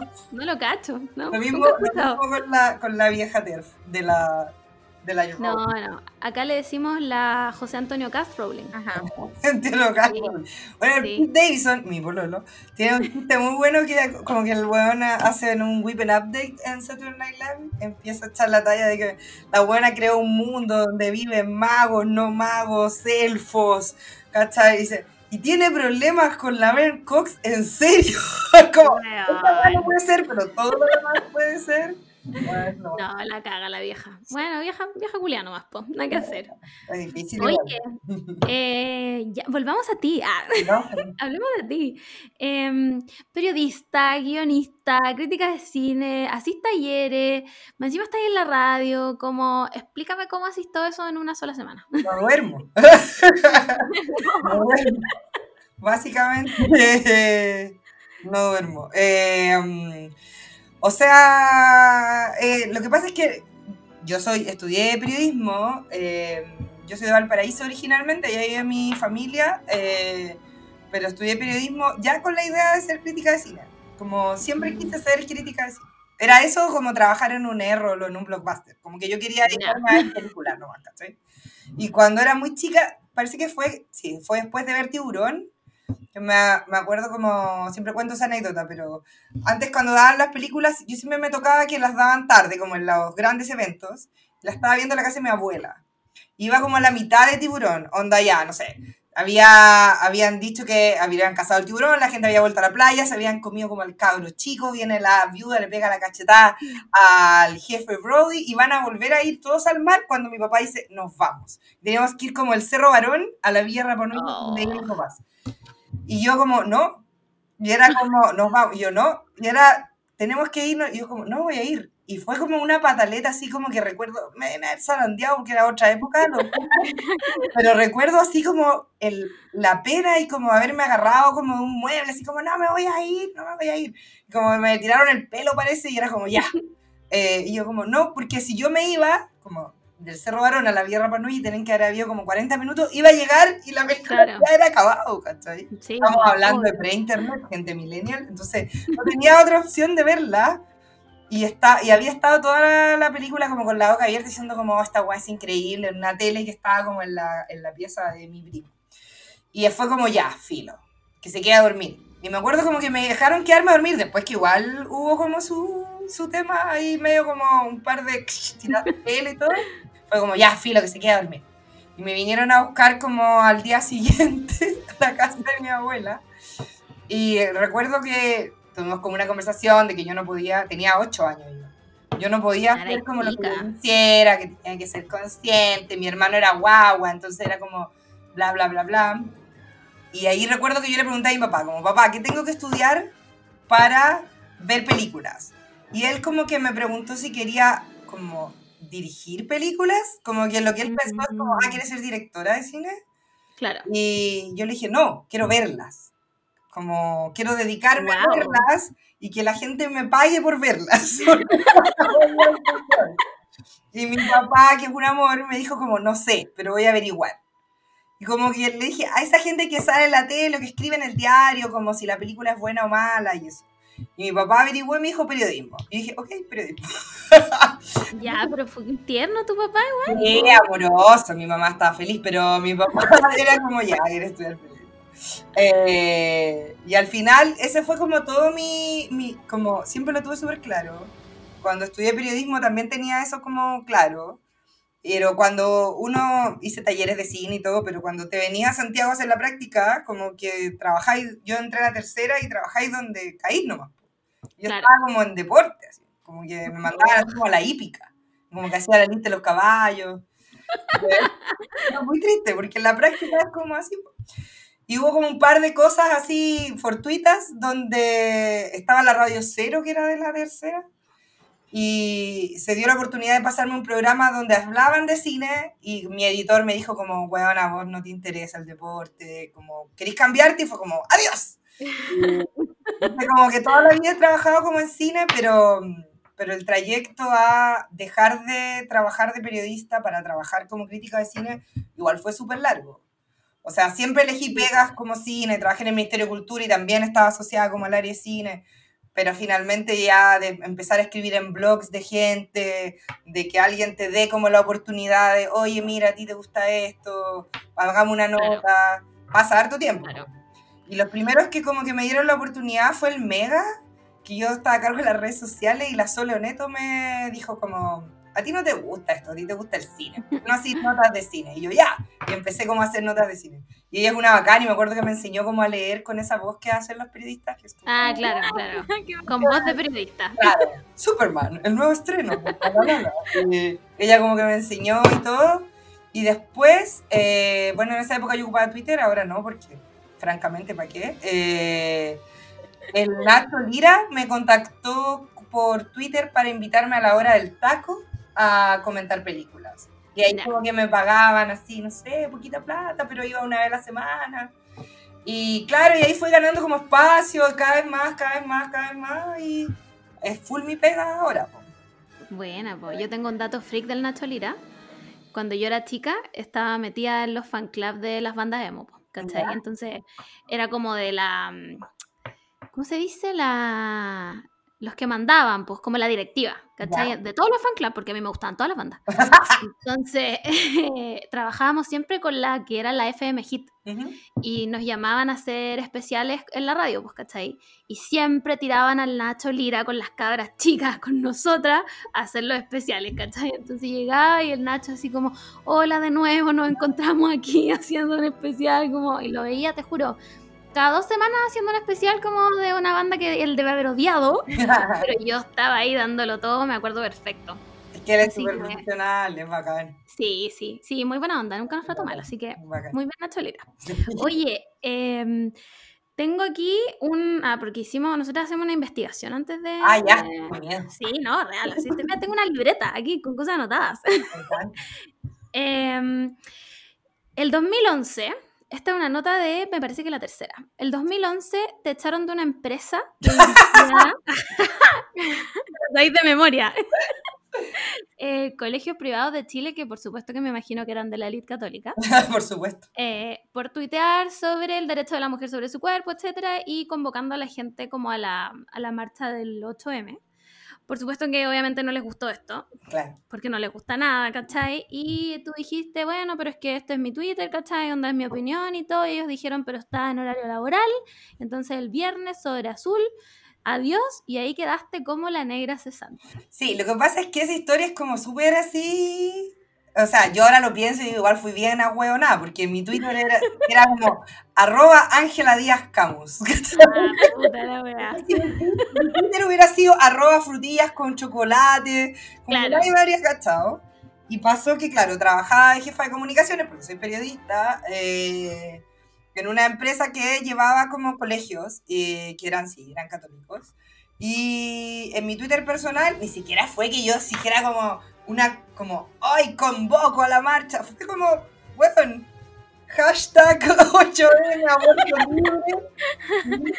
El gerente como que me, me, parece que me había ubicado en Twitter y me mandó a llamar y me dijo como eh, que eso no podía ser porque en el fondo yo trabajaba en una empresa que tenía valores cristianos, bla, bla, bla.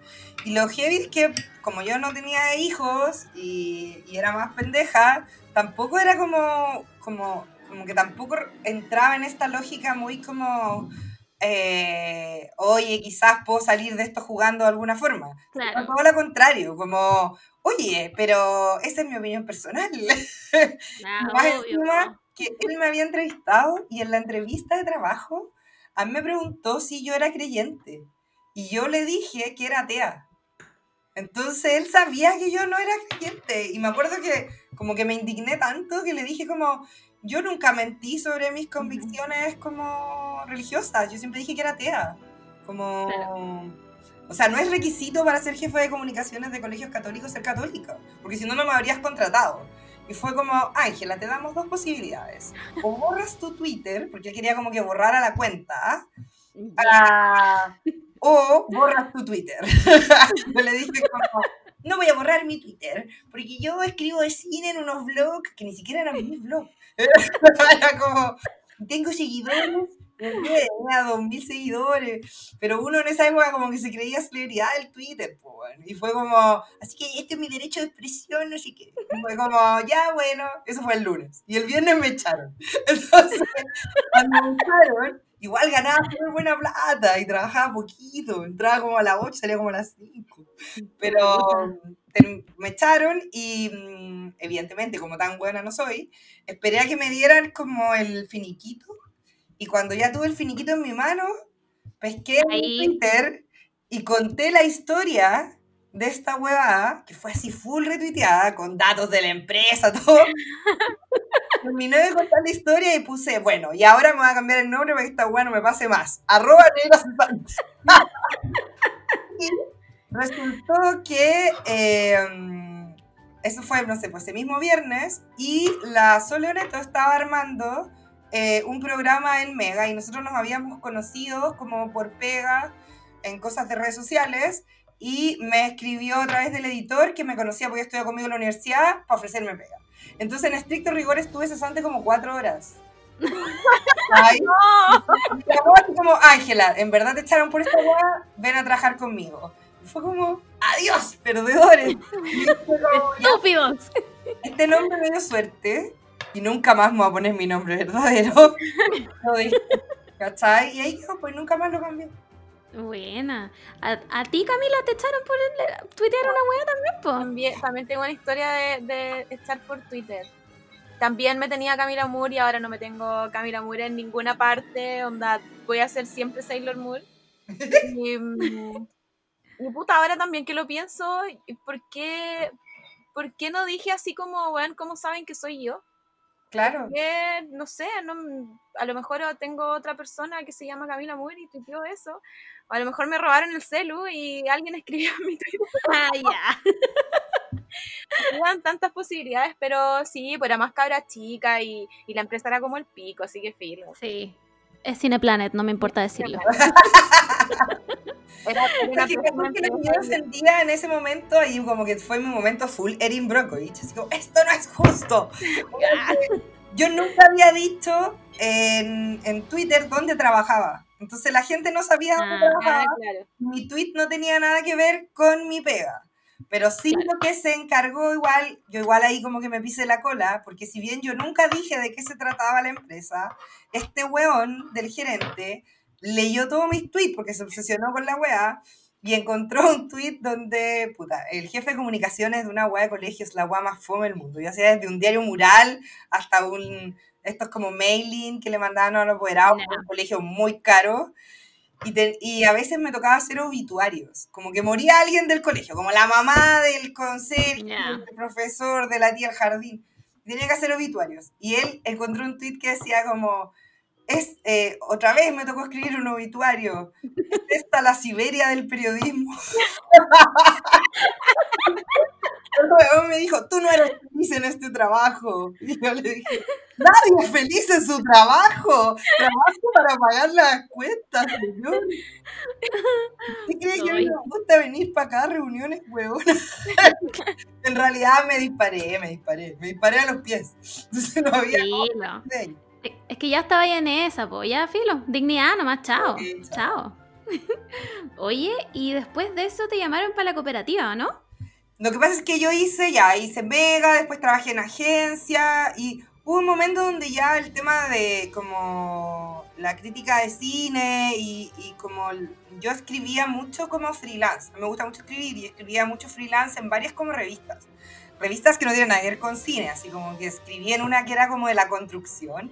Siempre me acuerdo que hice un artículo sobre el ladrillo princesa. Yo, y, te- y tenía como 3.000 caracteres. Y ya como en el carácter número 2.000 dije, ¿qué otros sinónimos de ladrillo? puedo encontrar?" Porque ya no podía seguir escribiendo.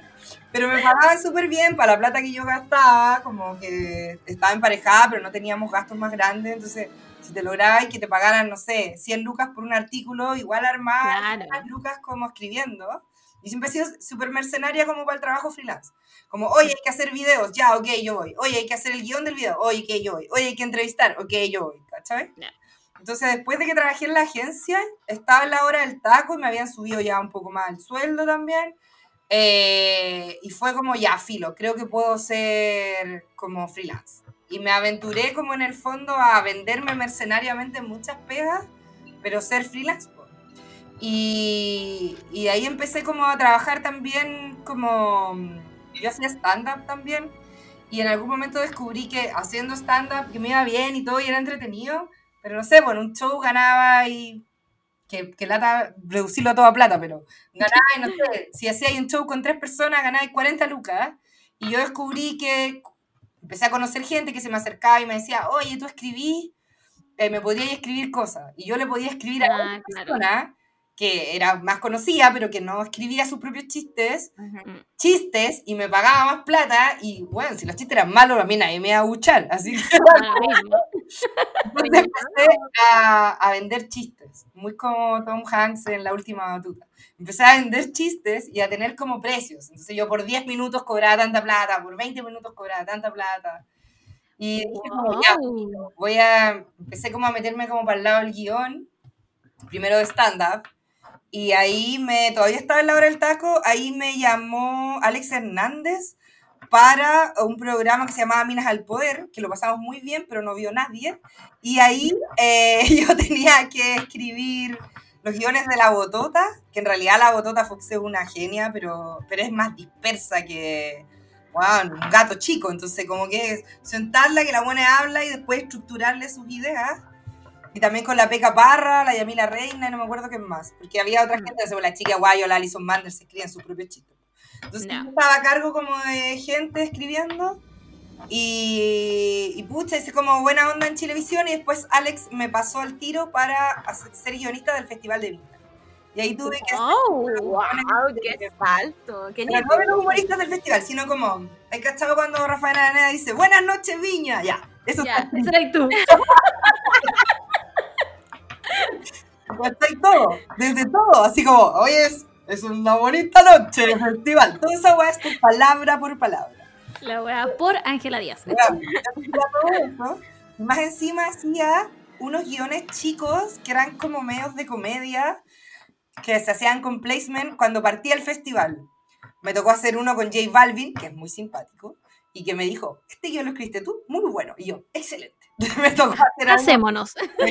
por supuesto. Me acuerdo que me dijo, qué lindo tu tatuaje la sirenita. Y yo, ¿la logré? ¿Lo logré? ¿Lo logré? Me casé. Hoy Listo, gracias. No. Por supuesto, en mi mente sucedía todo eso. Eh, también a Maluma, que era muy guapo, pero muy así como, en serio. Eh, los Cadillac, que eran más pesados que la cresta y no querían grabar nada. ¿En serio? Insoportable. Los auténticos decadentes, muy simpáticos.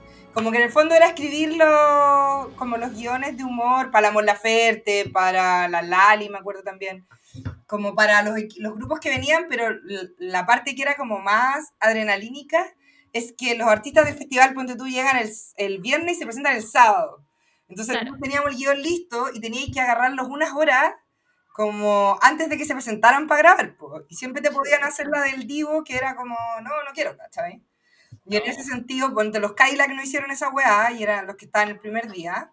Y, pero J Balvin llegó el mismo día y el weón ni siquiera había dormido y dijo, ya, ¿qué tengo que hacer? ¿Cachai? Como, ahí va y, y tenía esa típica weá que ahí se hace, no, yo no voy a hacer este chiste. Y es voy a escribir el chiste de nuevo. Pasa igual. ¿cachai? Entonces igual, ahí como que me fogué en ese tema como de guiones. Y, y esa misma experiencia me dio para empezar a escribir obras de teatro. Entonces empecé a escribir obras de teatro, todo por encargo, no como temas míos, sino que, oye, quiero hacer una obra sobre este tema. Claro. Y nada, pues empecé a escribir como obras de teatro y eso, como que las pegas de guiones se van dando como la gente te recomienda, a la obra de teatro le va bien, entonces después otra persona te recomienda, y así. Y así he llegado a trabajar como con todas mis pegas de guion, que finalmente igual tienen mucho que ver como con la crítica de cine, ¿cachai? Como audiovisual, cinematográfico. Yo tomé talleres de guion también, porque no lo estudié en la universidad, pero finalmente uno va aprendiendo como... En el camino igual. lo- claro, en el camino. práctica. Y cada equipo te enseña cosas distintas. O sea, a mí no me gusta la tele como lugar para escribir. ¿Cachai? Como... No. La tele es un banco. Uno entra, Sí. saca la plata y se va. Uno no puede vivir en el banco. Porque es un, es un espacio muy como que te coarta en términos como de, de todas las weas que tienen que ver como con lo creativo. Es todo muy formateado. Claro. Pero muy censurado también. po. Claro, y todo responde a como ya, este es el tipo de cosas como que tenéis que escribir, ¿cachai? Esto le gusta a tal persona, y es como, esta gente no ve tele, ¿cachai? Como creativos, más bien, más fábrica de salchichas. Ah, Eh, claro. Las obras de teatro son más tú porque tenéis más tiempo y finalmente tenéis más espacio. Eh, bueno, también he trabajado con distintos equipos y productoras, pero para mí, por ejemplo, la gente más bacán con la que trabajé es Pong Robot, que es la gente de la historia de un oso. Y Mm, con ellos fue como esa sensación de como, ah, ya, esto es escribir de verdad, ¿cachai? Como ya. cuando tenéis como la libertad para ser creativo, cuando la contraparte que ganó un Oscar te escucha y te dice como, ah, sí, me tinca hacerlo así, y tú como, weón, no puedo creer esta weá. Y yo al principio era como, perdón, yo creo que esta idea, Disculpe, humildemente le pido que. weón, te juro, porque todo era como, yo igual soy como súper, como como engrupida con mis propias ideas, po. y con ellos era como, ay, mira, no sé, quizás es que si hacemos eso nos podría complicar, si hacemos esto otro, o quizás no. Y ellos era como, es súper buena tu idea. Como, weón, la raja. Con No, ellos un piloto para una serie animada eh, que está en proceso y puta, fue una de las mejores weas como de equipos de trabajo, ¿cachai? También he trabajado como para otras productoras, cada productora es un mundo igual. Eh, igual es un mundo difícil el mundo guionístico, hay muy pocas mujeres. Sí, eh, pues, a eso, a eso como que queríamos ir igual con la Margot, como, como Sí, vamos. Y espérame, es que trae a este mundo. mm, que entré hay un punto. en tres Hay- hay- como que no... Pero tuviste que pelearla así como. mm, Onda, ¿alguien te dijo alguna vez como, weón, eres mujer, no podía hacer esta weá? No, No, no como directamente, pero como. Como que tú sabías que lo estaba pensando. O sea, yo siento que eso es como muy de película gringa donde te dicen, no puedes hacer esto, joven. en realidad no se da en términos literales, pero se da como en otras cosas que son como... Me pasaba más en el ámbito de la crítica de cine, que de verdad no hay más mujeres, hay como dos más, y gente como más mayor. Ahora hay como gente más joven que está empezando. Y, y como que el cine era un ambiente súper masculino, entonces tú llegabas a una función y eras la única mujer. Si bien nadie te va a decir, oye, no opiní, en el fondo todo este grupo, este grupito, como que consideraba que todas tus ideas eran como que tú, no sé, a mí un par, un par de críticos, como que yo supe de cercanos que decían, no, es que ella no entiende las películas. Y es como, es muy heavy porque cuando alguien dice, ah, la que no entiende las películas, en el fondo está diciendo que hay solo una manera de leer las películas. Claro. Claro. Es la de ellos. Cuando alguien le dice a alguien como, vela de nuevo, es como, ¿me estáis diciendo hueón? Como que yo jamás le diría a alguien, vela de nuevo.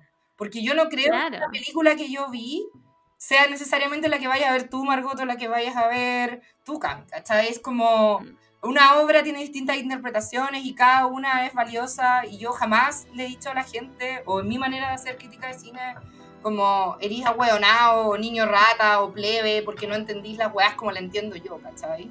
Y es Claro. como, esa no es mi parada en la vida y jamás lo... Es que Yo creo, yo creo que tiene que ver también con las experiencias de cada una. O sea, tú, tú no le podías, como si tomaste una película porque, no sé, te recordó a algo, como que no podías explicarle eso tampoco a, un- a una persona.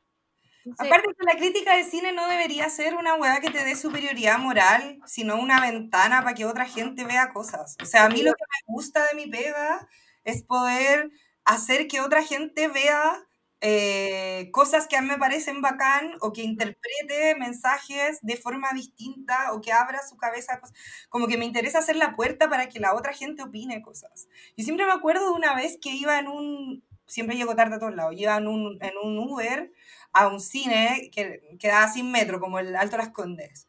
Y me iba como súper atrasada y me acuerdo que iba a ver como, no sé, alguna una película X y como súper urgida por llegar a la hora, y como que el chofer me empezó a hablar de que por qué iba al cine tan temprano, porque eran, no sé, las nueve y media de la mañana. Le dije, no, yo soy crítica de cine, la, la, como que trabajo en la radio. Y yo le dije, ah, eh, ah, me gusta el cine. Y le dije, ah, ¿cuál fue la última película que vio? Y como que me dijo, no, una tontera, una mala, Rápido y Furioso 5. Y yo le digo, oye, pero esa es súper buena, es como la Rápido y Furioso buena, donde está la... Como que el buen del auto me dijo, sí, es súper buena, súper buena. Y yo, ¿Y por qué me dice que es mala? Y me dijo, no, es que yo no quería que usted pensara que yo era leso. Y esa frase, yo no quería que usted pensara que fuera leso, yo dije, weón, esto es.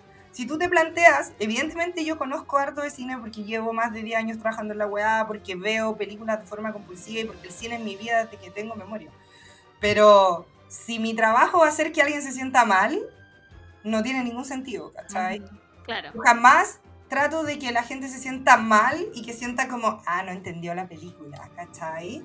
O no, no cachaste nada. O, ¿en serio viste eso en esa weá? Como, ¿quién sois vos, weón? Esto es algo Que yo creo, yo creo que la crítica de los críticos de cine. Es muy de los críticos. es, es muy, es muy elitista y, y se centra mucho como, como al cine arte. Como que no. Ni siquiera, ¿sabéis que si, si fuera solo el cine de arte yo lo entiendo, que me vengáis o el cine alemán, el cine francés, pero es medio misógino igual. Es súper Como- Sí. misógino. Wow, full 100%, 1000%. O sea, que tú, se- yo solo conozco a una crítica de cine y eres tú. No conozco a ninguna otra. la Ana Josefa, la Winnie Plant.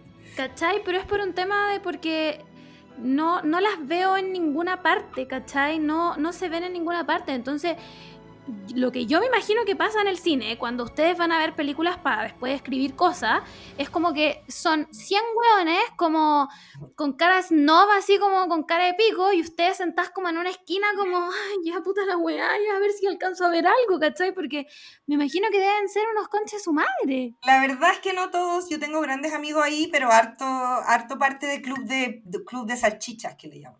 Claro. Hueones que es Mm. como, ay ya, pero oye, a ti no te gusta Star Wars hace tanto tiempo. Y es como, perdón, tengo que Oh, ¿Por por qué internet. esa weá? Bueno, me la weá, de la weá me estás hueveando. Vi el Imperio Contraataca con mi papá cuando tenía nueve años. Entonces, en el fondo, es como, pucha, está más bien en comentarios como este, por ejemplo. Cuando tú estás comentando una película y los buenos te dicen, ah, es que tú soy bacán porque a ti no te gustan las películas de mina.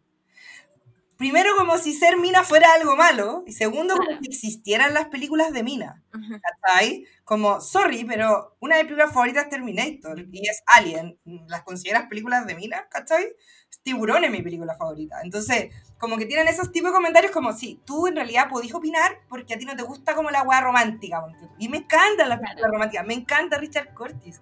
Entonces, es como...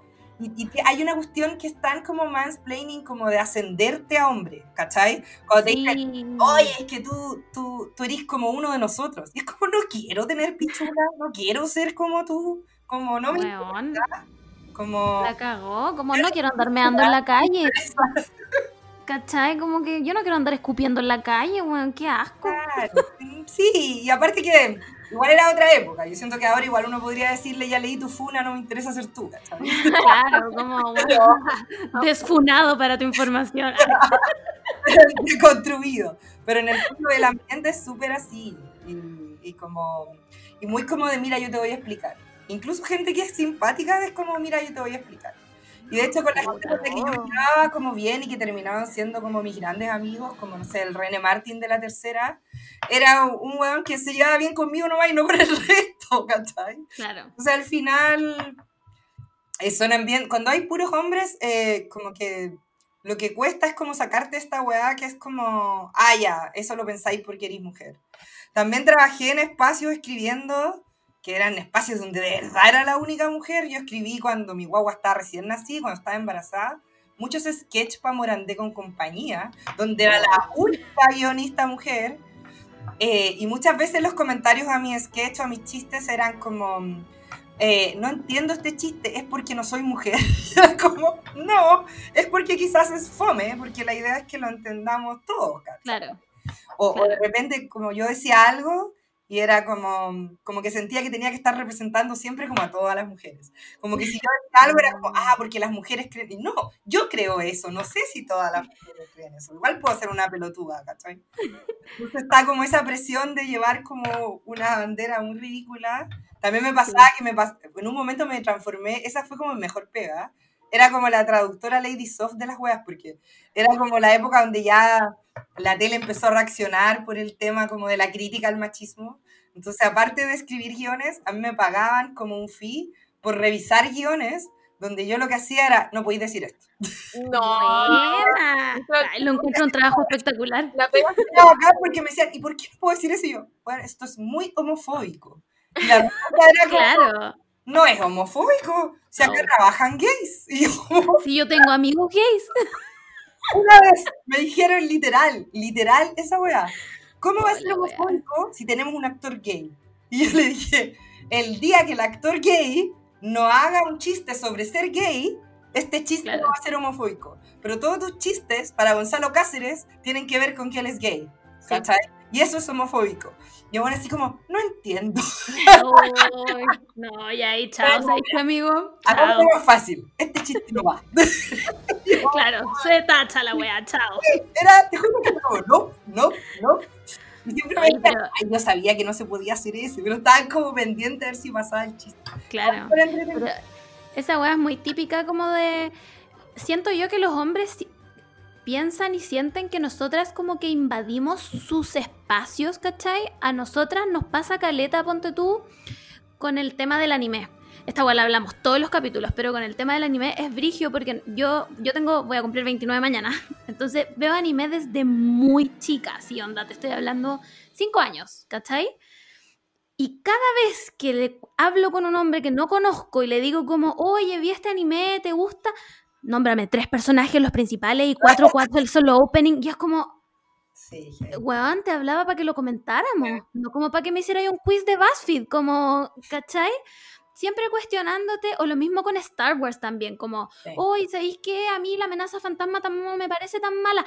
No, es que cómo no te parece tan mala, no. es pésima. Mujer, no entendí. es, mal- es malísima. Margot, es pésima, es pésima, pero Padme es preciosa, así que yo la voy a tener en mi corazón para siempre, es ¿ya? pésima, es pésima, es pésima. Pero es más mala la que sigue. Eh, Sí, el- la regla de guerra de los clones, bueno, Esa es la peor de todas.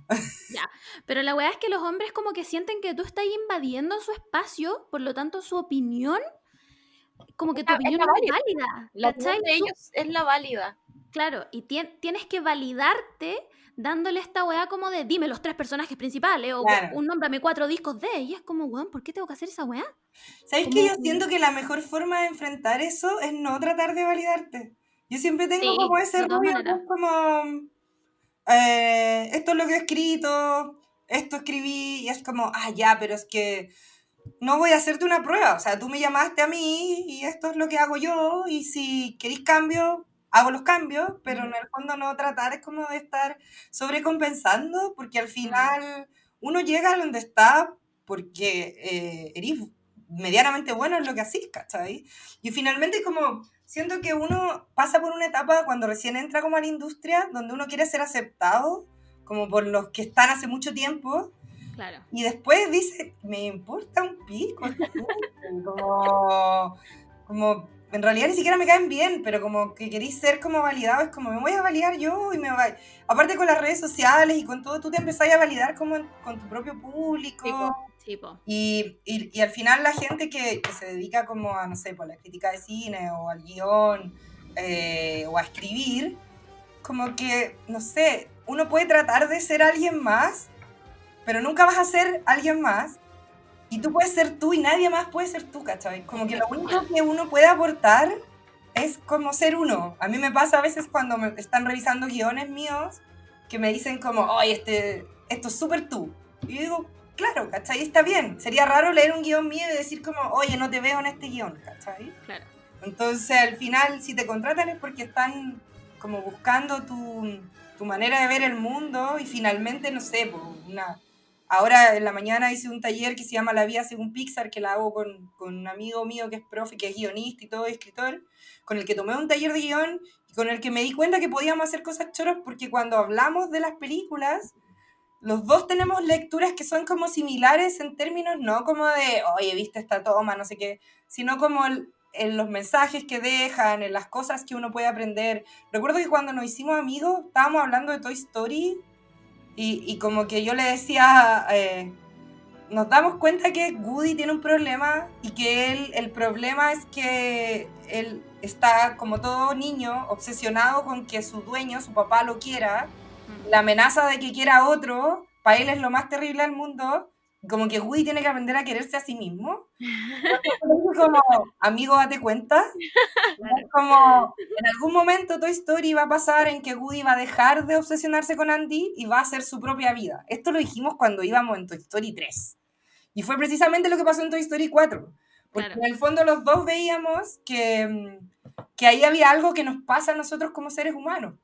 Que es esta weá como de negarnos al cambio o a que nos dejen. A pesar de que la otra persona, sea pareja, hijo, padre, tenga su vida, ¿cachai? Entonces, cuando tú podís ver esas cosas en las películas, es porque de verdad, no sé, pues tenéis un chip que hace que te expliquéis la vida en películas. Yo soy así, tengo amigas que me dicen como, puta, estoy complicada por esto. Y yo como, mira, hay una película. porque así soy, porque, mm, porque fui criada de una forma también como, como súper poco afectiva en términos de demostrar físicamente el afecto. Entonces yo tenía muchos como el tema de como que las emociones las expresaba como en, en las películas, ¿sabes? Y, y de chica, como recuerdo haber hablado, no sé, como con una de mis mejores amigas del colegio, cuando su papá se separó de su mamá, y, y ella me decía como, mi papá se fue y ya no me quiere, y yo así como, éramos chicas, no sé, 11 años. Y yo como, bueno, en ET, Elliot, su papá se separó de su mamá, y después llega el extraterrestre, y él se aferra a ese afecto, pero después el extraterrestre se va, y él aprende que a pesar de que se va, siempre va a estar en su corazón, porque lo quiere, a pesar de que no esté. Igual que su papá. Y yo, y mi amiga como, Y "No, amiga, ET". sí. Y yo como, ¿Qué? veamos ET juntas. Y me acuerdo haber visto ET con ella y la buena llorando, así como, mi papá igual me quiere. Y yo digo como, no sé si es pésima psicología. Toda la forma de decirle, amiga, estoy contigo, era como, weón, a Elliot de T le pasó esto y Elliot de Claro. adelante. Claro. Tú puedes Si él pudo, tú puedes salir adelante. Qué tierno igual. Y por eso también cuando tierno. uno escribe o hace cosas, yo siempre le digo a la gente cuando me pregunta como...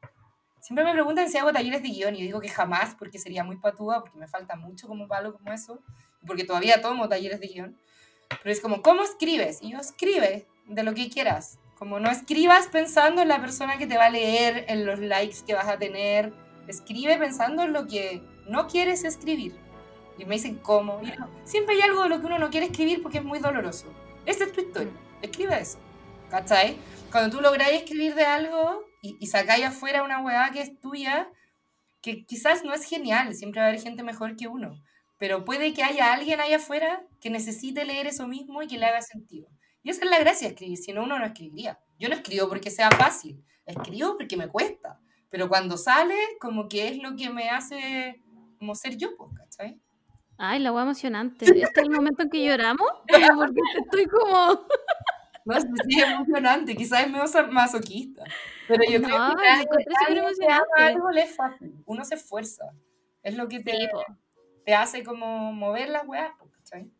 Oye, negra, y mm, tema pandemia y ser crítica de cine. Cines cerrados, puros estrenos en streaming. Puta, es que igual ha sido súper triste para mí, yo sé que la gente está sufriendo más que yo, pero weón, yo nunca había pasado tanto tiempo sin ir al cine. Y a mí esto es lo que me da pena, se me llenan los ojos Bueno, yo vi Detroit, la película de la Catherine Bigelow, que duraba 3 horas 10, un día antes que naciera mi hijo. Tenía 9 meses de embarazo. Recuerdo que la niña de cine color me decía, Ángela, no tenés que ir al baño. Yo no me voy a parar. Una guata enorme. Y al otro día me internaron. Era como... Recuerdo exactamente que como la frase que me dijo como la ginecóloga cuando me dijo como, ya, eh, tu hijo va a nacer el 14 de diciembre. Y yo como, no, no puedo el 14 de diciembre. Y ella estrena la nueva Star Wars. y ahora como se rió y dije, estoy hablando súper en serio. Mi hijo nació una semana antes y yo fui al cine con seis días de haber tenido el chuco. Tenía, yo fue cesárea de emergencia, entonces estaba con la faja, el tajo, y llegué como a Cinemark a ver los últimos Jedi. Recuerdo como a toda la gente así como, ¿qué hacía acá? ¿Qué hacía acá? Y yo como, ¡Mira la película! ¿Cómo van? ¿Qué, ¿Cachai? Con la wea puesta acá, así colgando. Bueno, ni siquiera estaba, como que fue lo más divertido, es que ni siquiera estaba en cooperativa, porque ya estaba en cooperativa, y mm, obviamente no estaba trabajando, pues estaba como de postnatal, no pagado, porque soy freelance, pero no estaba trabajando, pero fui igual. Y la gente me decía, ¿y la guagua? Y yo como, con el padre. ¿Es la película? Hay que verla, pues, weón, obvio. ¿Cachai? Como impensado. Entonces, de verdad, nunca había estado tanto tiempo sin ir a ver una película. Nunca, jamás. Y, y como que tengo sueños con que estoy en la sala viendo cualquier mierda. Así. Yo creo que me ponía una weá de vadilla, igual la vería. Es como la, la idea de estar en el cine, como sola, en silencio. Mm. Yo hablo hasta por los codos, el cine es el único lugar donde me quedo callada. Entonces, es como mi lugar seguro, ¿cachai? Como cuando Claro. he tenido crisis en mi vida, que he tenido, porque tengo 40 años, he ido al cine. Como, yo creo que el día que, no sé, se muera mi viejo, ¿cachai? Me pasa una hueá terrible, lo más probable es que vaya al cine, ¿cachai? Como, es el lugar donde yo me calmo. Este, Claro. Es tu lugar seguro. es mi lugar seguro. Es como Mad Max Fury Road, la vi ocho veces porque me acababa como de divorciar. Y era heavy que la compraba la entrada, entraba, veía la película, me iba a mi casa, lloraba, iba al otro día, iba al cine otra vez. La vi ocho veces. Era como, porque adentro del cine como que... Es que mm, está, ahí Sí, es otro, el cine es otro mundo. Eh, La sala de cine es como otro mundo. Es mi lugar final. en el mundo igual. Sí. En- Nosotros trabajamos en un cine, pues, y por eso nos conocemos. Trabajamos en el innombrable cine del Costanera ¿Ya? y fuimos. yo, por lo menos, de tu historia de que echaron por hablar mal del lugar de trabajo. no, ya me da lo mismo, me retiré de ese cine.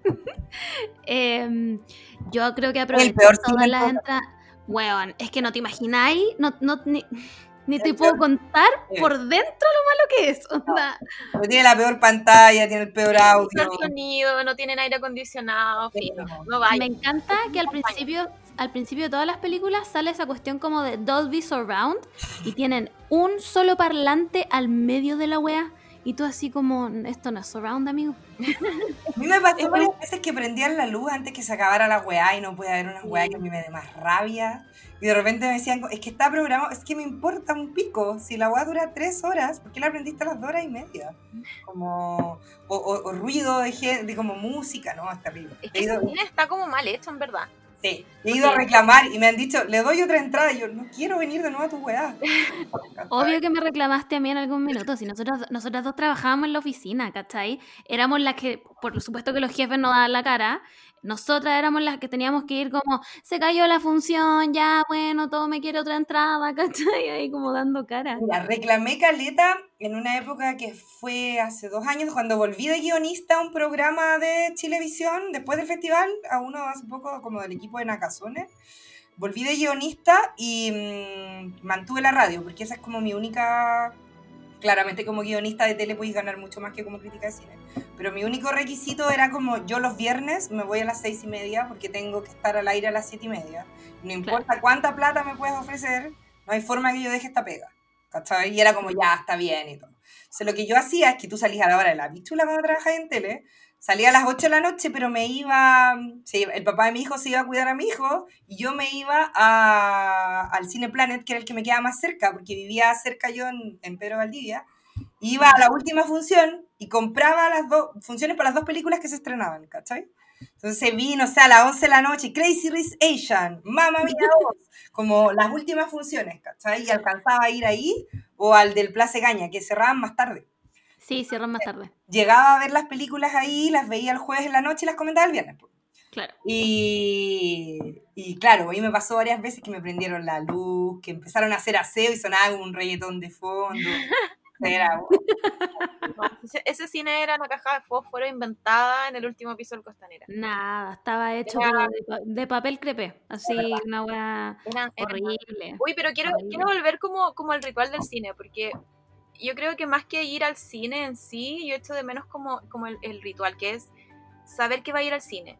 Ya, está ahí en el cine. Y después salir del cine, poder comentar algo con alguien. Es, es, es como todo, es, un, es una weá que te queda como, no sé, podía estar como feliz toda una semana y viste, no sé, una película nomás en el cine. Me acuerdo Piensa que- que yo como crítica de cine veía dos películas a la semana. Iba a dos funciones de prensa a la semana. Entonces eran dos mañanas.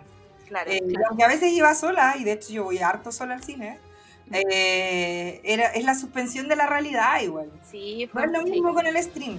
Porque, pucha, tengo un hijo de tres años que a veces entra, como que alguien te habla. Yo suelo apagar el teléfono, pero tengo como otras pegas y de repente me escriben y tengo que contestar, o hoy te estamos llamando. Sí, casi siempre aviso en los WhatsApp, así como, voy a entrar en una película, no voy a contestar, chao, ¿cachai? Porque trato de mantener el mismo sistema en mi casa. Claro. Y lo otro es que no han habido películas buenas este año, o sea, como No, a nivel streaming, weas buenas que vi este año que dije como vamos al cine.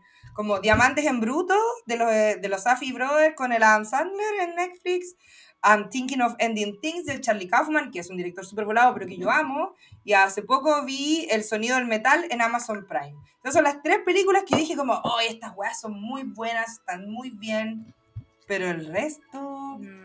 Como películas no. correctas, bonitas, pero así un- no, no te tengo un Parasite, no te tengo un Mujercita, un Lady Bear, un Manchester by the Sea, no, no hay nada que yo diga, un, un Max Max Fury Road, como, weón, esta weá valió la pena. Y a esta altura del año yo ya tenía una lista de 10 weás, como, Sí, ¿cuál eso, es verdad. Sí, po. De hecho, eh, vamos a llegar a los Oscars en un rato más, pero No creo que se hagan. No creo que se hagan. ¿Cómo lo Yo- a tú- hacer? ¿Tú creéis que los van a, tú creéis que los gringos se verían capaces de detener algo así? Que no podía hacerlo, pues, Juan, si no tenéis películas. Las van a sacar de donde sea. Es que no tenéis películas. Finalmente no, no vais el ancho, pues, ¿cachai? Porque no tenéis películas, porque no es justo también, pues, ¿cachai? No, no tenéis... O sea, la película que yo más quería ver este año era Dune, ¿cachai? Y James Sí. Bond. Dos weas que no se van a estrenar, ¿cachai?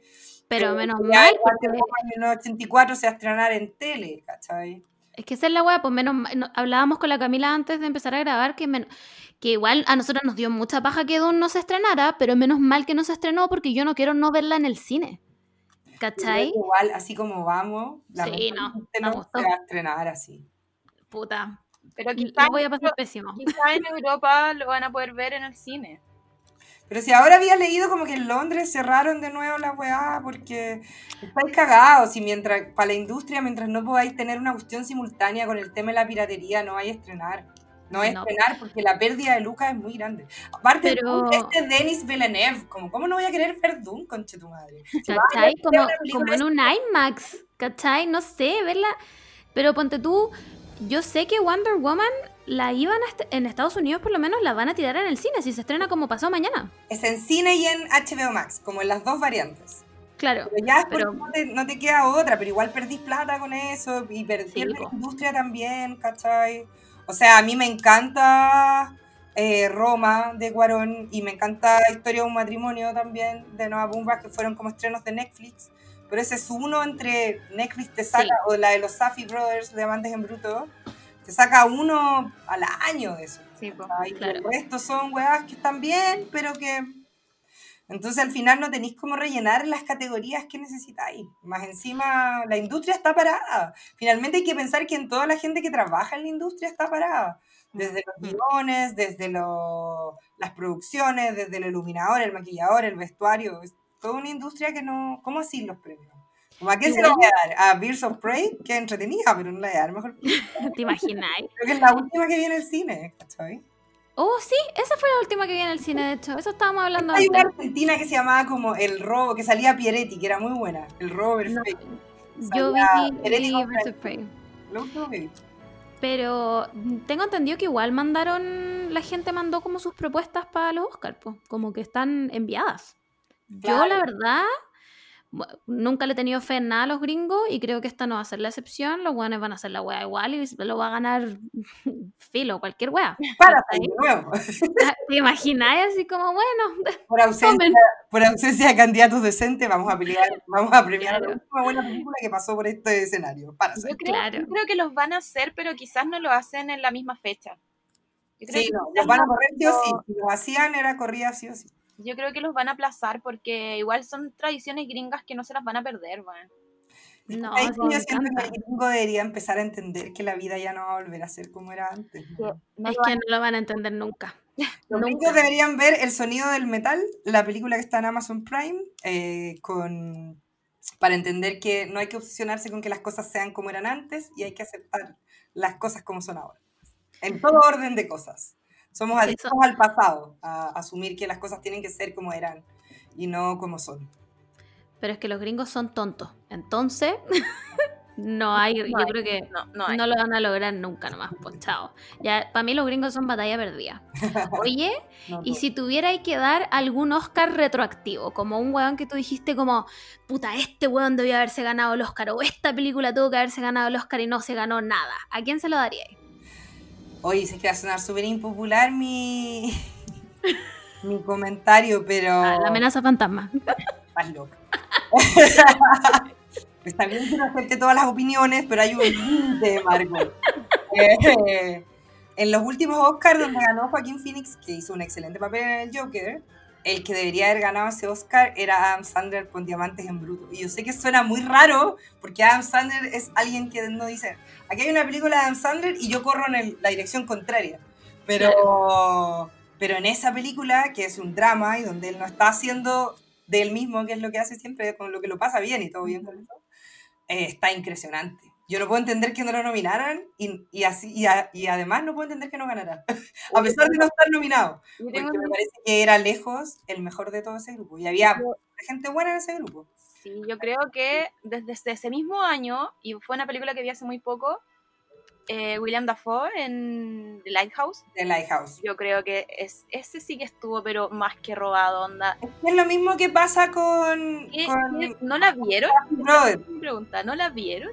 Son tan Yo indie, no la he visto. son tan indie que, que como, ah, ya, son los Safdie Brothers. Como que son películas que son tan distintas a todos. Lo mismo que el director de Lighthouse, el mismo de The Witch, ¿cachai? Como, son películas que Mm. pasan como, oh, gran obra maestra, pero como que la gente no las asume como para todos. Mm. ¿cachai? Hasta que una película da el salto que es como un Parasite, porque es como una película asiática de Bong Joon-ho, que yo la vi inmediatamente porque a mí me encanta John Bong-ho, me encanta Mother, me encanta House, me encanta Okja, me encantan todas sus películas, ¿cachai? Pero para mucha gente era la primera vez que lo veía, Sí. veía esta weá y es como una comedia negra que a la vez es un thriller, que a la vez es un drama y a la vez habla como de la situación sociopolítica y del capitalismo, weón, y te cagáis de la risa y te cagáis de susto y te cagáis de ansiedad y es como, weón, ¿qué es esta weá?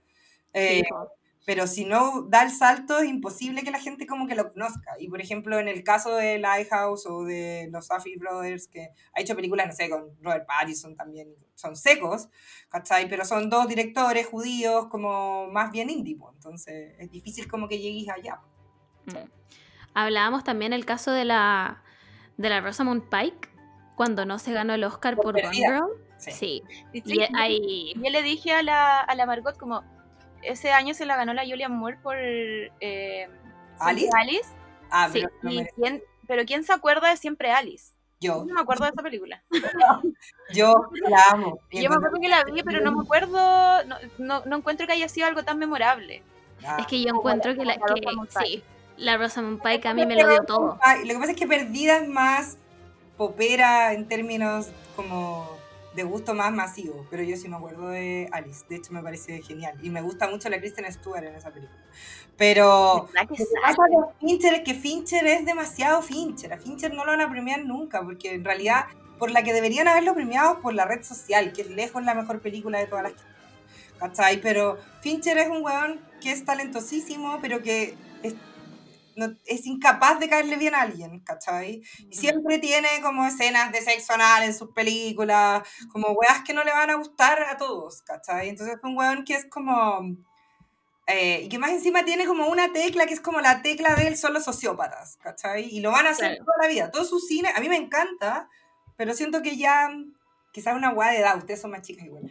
Eh, yo tuve una etapa muy como del cine sociópata, que era como, weón, Seven, el club de la pelea, eh, Gonger, y me sigue encantando, o la red social, son puros sociópatas.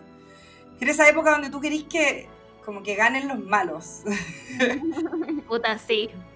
Y es una etapa que yo creo Sí. que desaparece como pasado los 30 y tantos, y yo ya post 35 es como, por favor, que alguna vez ganen lo bueno. Como que- como- por eso, por ejemplo, el cine de Tarantino para mí es como, sí, bien, pero no me interesa, y en algún momento sí me gustó mucho, pero es como, no quiero más películas de antihéroe y no quiero más películas A mí, como... a mí me pasó con Tarantino, con la, con la, no la última, la anterior, que era eh, Los, de- Eight, parece.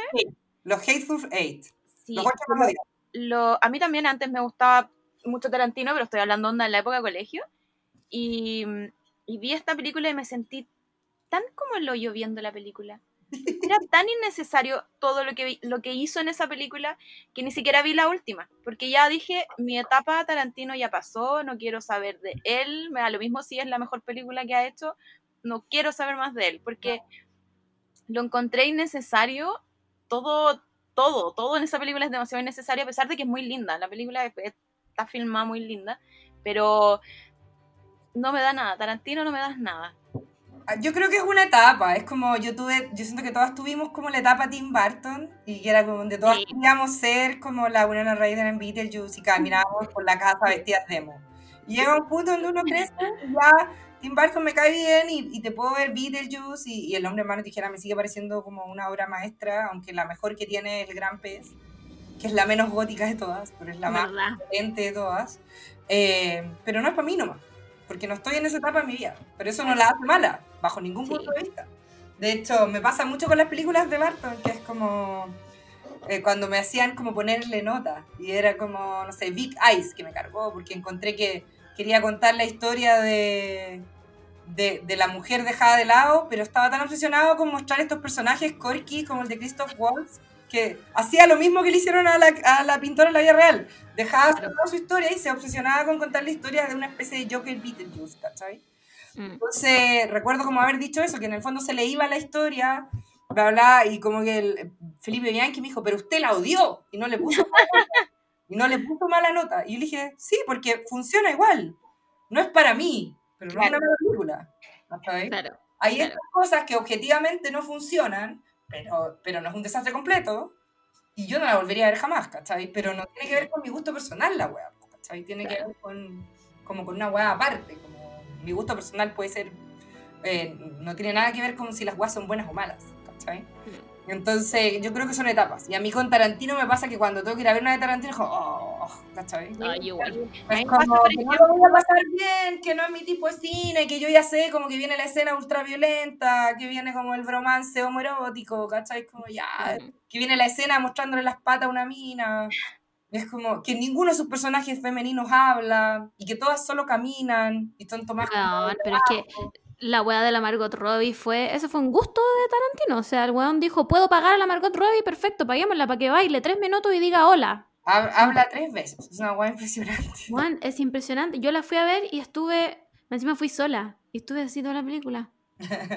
Como. A mí me aburrió No, harto pero porque siento que también. En términos como que puedo sacar todas las cosas como objetivas por lo cual es buena, pero me aburrió un montón. Es como ya, no es para mí. Sí, ¿Cachai? Entiendo toda la volada de hacer la ucronía de cómo habría sido el cuento de hadas si las cosas hubieran sido distintas. claro. Pero no es claro. para mí ¿cachai? Ahora, claro. Perro en la calle la puedo ver 40 veces y la, la paso increíble, ¿cachai? Porque, recu- porque me transporta al momento cuando la vi, eh, cuando la estrenaron y era como, oh, esto va a cambiar el cine para siempre. Es bonito eso igual, ¿cachai? O Jackie Sí, Brown, o, que es la mejor que tiene, o Pulp Fiction, ¿cachai? Mm. Pero en el fondo tiene que ver como con eso. Y con Fincher eh, me cae bien, pero también eh, siento que es una etapa donde él, él siempre hace películas de pervertidos y llega a un punto en la vida, sobre todo con lo que está pasando como alrededor del mundo, que como que necesito esperanza. Como que, que el mundo necesita esperanza. A la vez siento que es más difícil contar historias con esperanza. Cuando digo esperanza no me refiero así como al lifetime, que es como, y ahora Juanito surgió de sus problemas. Claro, claro. No, me refiero a, a esperanza en el sentido de empatizar con el personaje, sea lo que le pase, y sentir un afecto genuino por él. Ajá. Yo, yo hace, hace poco, bueno, por la pandemia con mi amigo hicimos un cineclub, vemos películas y las comentamos en la, en la tarde. Eh, y, y vi una película que no me puedo acordar ahora cómo se llama, pero era de un director iraní ¿Ya? y me trajo como, yo creo que una de las mejores películas que vi en el año. ¿Cuál? Pero quiero saber cuál. Ay, no me acuerdo cuál. La era. separación, el viajante, ¿no va a ser? Miraní, estoy pensando. Voy a- voy a- la voy a buscar, voy a hacer mi tarea y la, y la voy a buscar. La cosa es que eh, El árbol de los olivos, algo así se llama. Ya, ya sé. De qué no la he visto, pero ya sé de quién estás hablando. La cosa es que es como que el, el- el plano final, como que es, es cualquier wea, pero toda la película me trajo como, como, a mí me gusta esto, ¿cachai? Como que me dio, este año fue descubrir que me gusta mucho el cine, yo estudié cine dos años, pero la dejé, y este año fue mi año de reencontrarme con el cine, y esta película me dio eso, un, ¿por qué a mí me gusta tanto el cine? ¿Por qué me gusta ver tantas películas? ¿Y por qué estoy disfrutando tanto conversarlas también con mis amigos después de verlas, Mm. ¿cachai? Entonces fue pero increíble. Y esa peli y otra, que creo que es del mismo director también, fueron las dos, creo que la otra se llama Pan y Rosas, que, que fue pero una weá pero increíble, porque este, este director tiene un rollo con hacer como metacine, como que los mismos actores están actuando como en la película, pero son como, el- eh, ellos mismos son un personaje, no sé, Ya. es una cuestión súper como media extraña. Como que no, no- al principio no engancháis al tiro. Pero me, me trae como tanta esperanza, onda, de, de... Hay gente que está trabajando, onda, en el cine porque le gusta realmente, ¿cachai? Como que quiere contar historias. Y, y a pesar de que él, creo que él ya murió hace rato, no sé. Pero me sentí como muy conectada. Y eso no me pasaba hace caleta, así que agradezco caleta poder ver ese tipo de película aparte porque es difícil, creo que nunca había visto nada de alguien iraní. Y, y lo encontré pero increíble, poder llegar a, a- a hacerme sentir tantas emociones, ¿cachai? Como una, una peli de una hora y media, hacerme sentir tanto, es increíble. Y por otra parte, ponte tú las películas de los superhéroes, que yo las odio, pero igual las voy a ver porque siento que no me quiero, no quiero ser alguien de afuera, ¿cachai? Como que quiero ser parte y quiero comentar igual las weas. No, no, no me puedo quedar afuera de todo este hype de la gente. Entonces como Ah, siento que son la- las dos aristas como del cine.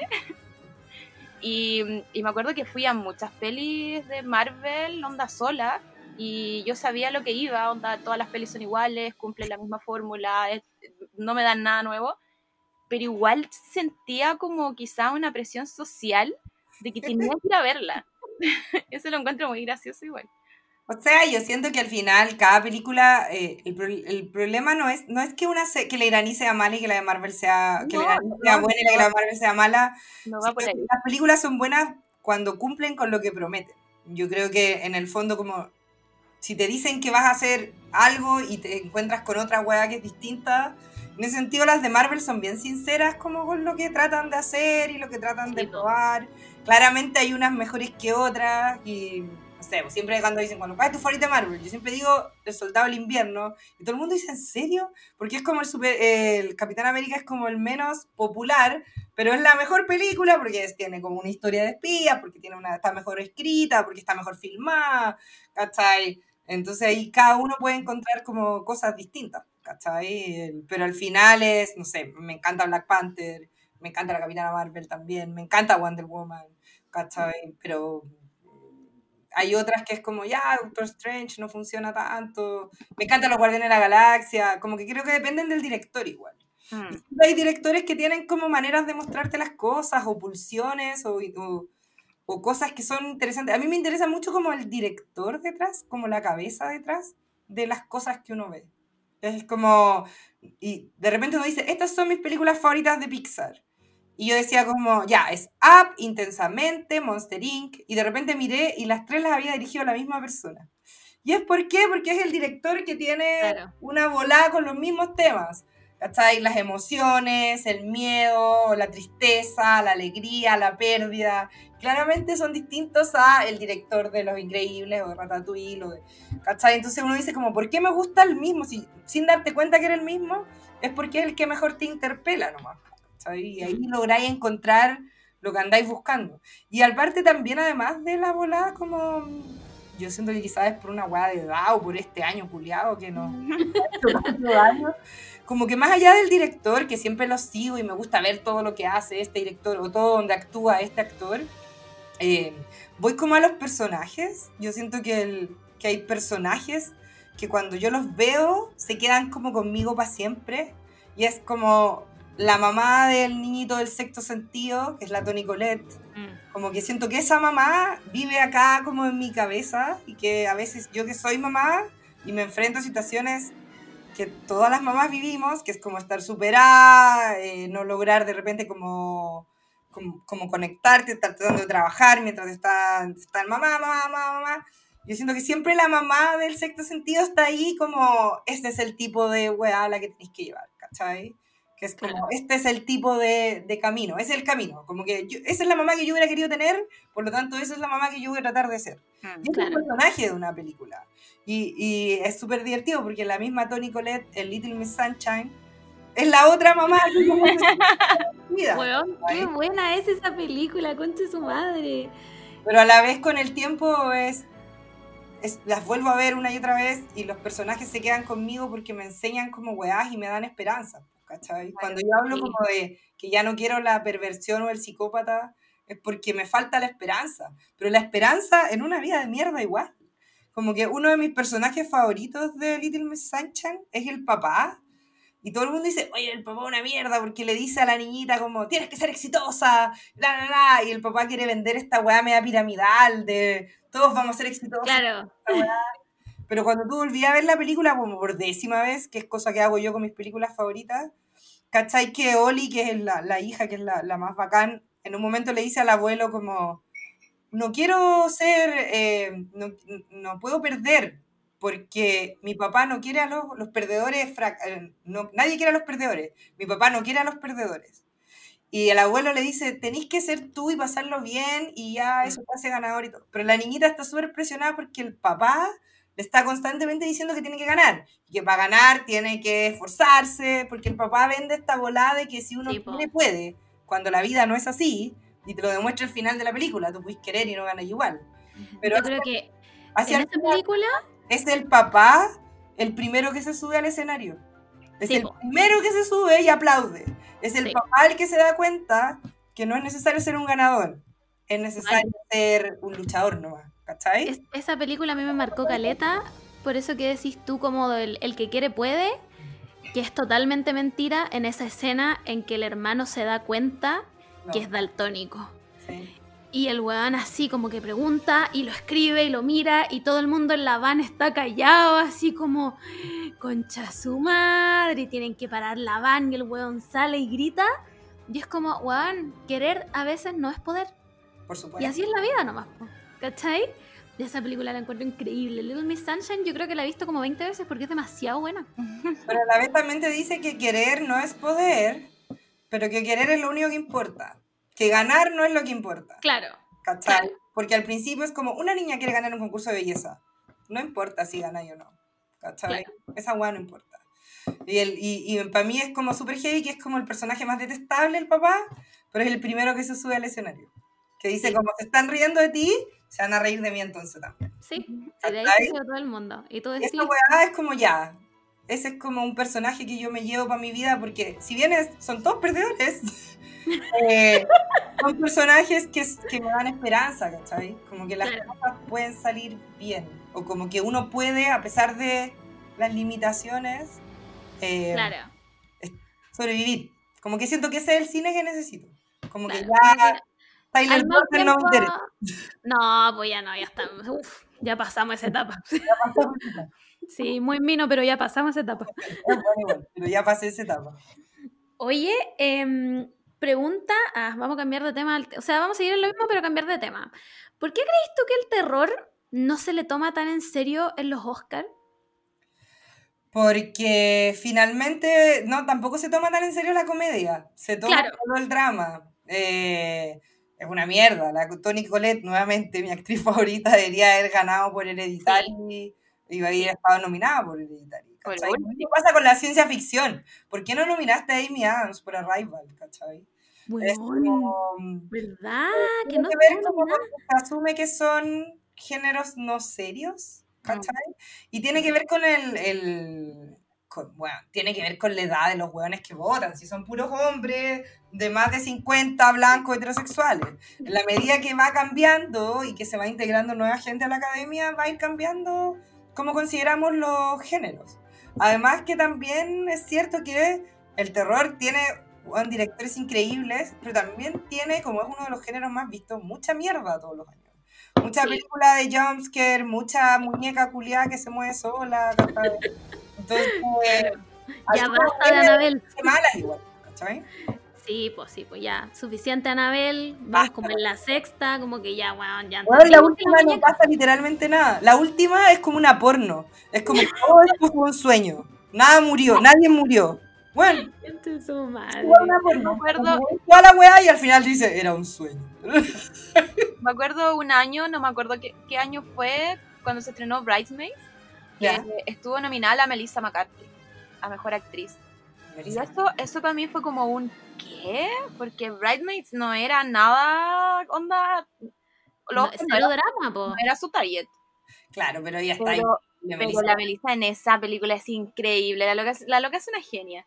Pero uno sabía que no se le iban a dar y podrían habérselo dado por la última que dirigió, eh, que es esta... Ah, la que falsificaba la. Sorry. Know, no cómo se llama. No me acuerdo cómo se Eh, llama. pero es de- la directora es la, la, la misma de Un día en el vecindario con Tom Hanks y la misma que hace de la mamá de la Gambito de Dama en Gambito de Dama. La mamá Ah, de la biológica, la mamá que la adopta. Es la, directora actriz. Ella es buena, la Margaret buena. Sí. Brigio. Yo Oye, pero- que se lo iban a dar, se lo iban a dar por ese, porque era un papel dramático donde la Melissa McCarthy también estaba increíble, Sí. pero claro, drama. Sí. ¿Verdad que estuvo nominada por esa? Pero ponte tú The Witch. The Witch igual, o sea, yo, yo la vi, la encontré cero terror. La encontré full drama. Como. Sea, es que es terror, pero es el terror bueno, porque Es que ¿qué más terrible, qué más terrible que ser mujer sola en el bosque y que tu familia culiada te abandone, al te dé la espalda y, y- y te cuestione, ¿cachai? Es, Más es encima, no, la Anya Taylor Joy, yo le doy todo. A esa mujer yo le doy todo. la que es buena, weón. Sí, Su cara, su cara preciosa. Como milanesas. ¿Verdad? Y las empanadas, y yo Las te empanadas, amo. las mañana mismo nos casamos. Están muy buenas, sí. No, Me encanta porque tiene como siempre cara sorprendida. sí, Sí. está así como. Sí. La vi, la vi el otro día, empecé a ver esta película que no se estrenaba nunca, New Mutants, Ah, que atrasaron el estreno como siete años seguidos. Y ahí debo decir que no me gustó tanto. pero, yo pero- creo que probablemente porque no funciona tanto la película. Sí. ¿no? La película es como, no sé si después se habrá puesto buena, como que al principio no engancháis mucho, pero después que no, que no le gustó ni al que la hizo. por algo la aplazaron tanto. Pues, bueno, sí. Algo puede ser. Mm. sí. Oye, y cine chileno. Ah, hablemos de cine chileno. Me encanta, Eh. que este podcast va a durar cuatro horas. Van a, decir, me van a echar la mismo. Total. Hoy, ¿verdad? Ya vamos harto. Pero tenéis cosas que hacer. Ah, ¿Estoy apurada? No, no ahora, pero para que no les dure 40 horas. Eh, Mm. cine chileno. Hay harto bueno en cine chileno últimamente. De hecho, tenemos el que yo creo que puede ser un Oscar. eh, si es que se hacen las mierdas de Oscar. La El topo de la Maite Alberdi. Estoy demasiado feliz de que sea ella la candidata porque puta la película, culiada buena. Es un documental, pero es la weá más hermosa, bien hecha, emotiva, profunda, trascendente que he visto en el último tiempo. La Maite Alberdi es lo mejor que tiene Chile. Es, me da risa cuando me preguntan a veces, ¿es la mejor cineasta mujer? Y yo le digo, es la mejor cineasta, punto. No es la mejor cineasta mujer, es la mejor cineasta. Pero, me dice, pero es documentalista. Los documentales son cine y es la mejor cineasta. Tenemos, en términos de gente buena en Chile, la Maite Alberdi, el Fernández Almendras, que es el de Aquí no ha pasado nada, y Mm. Sebastián Lelio.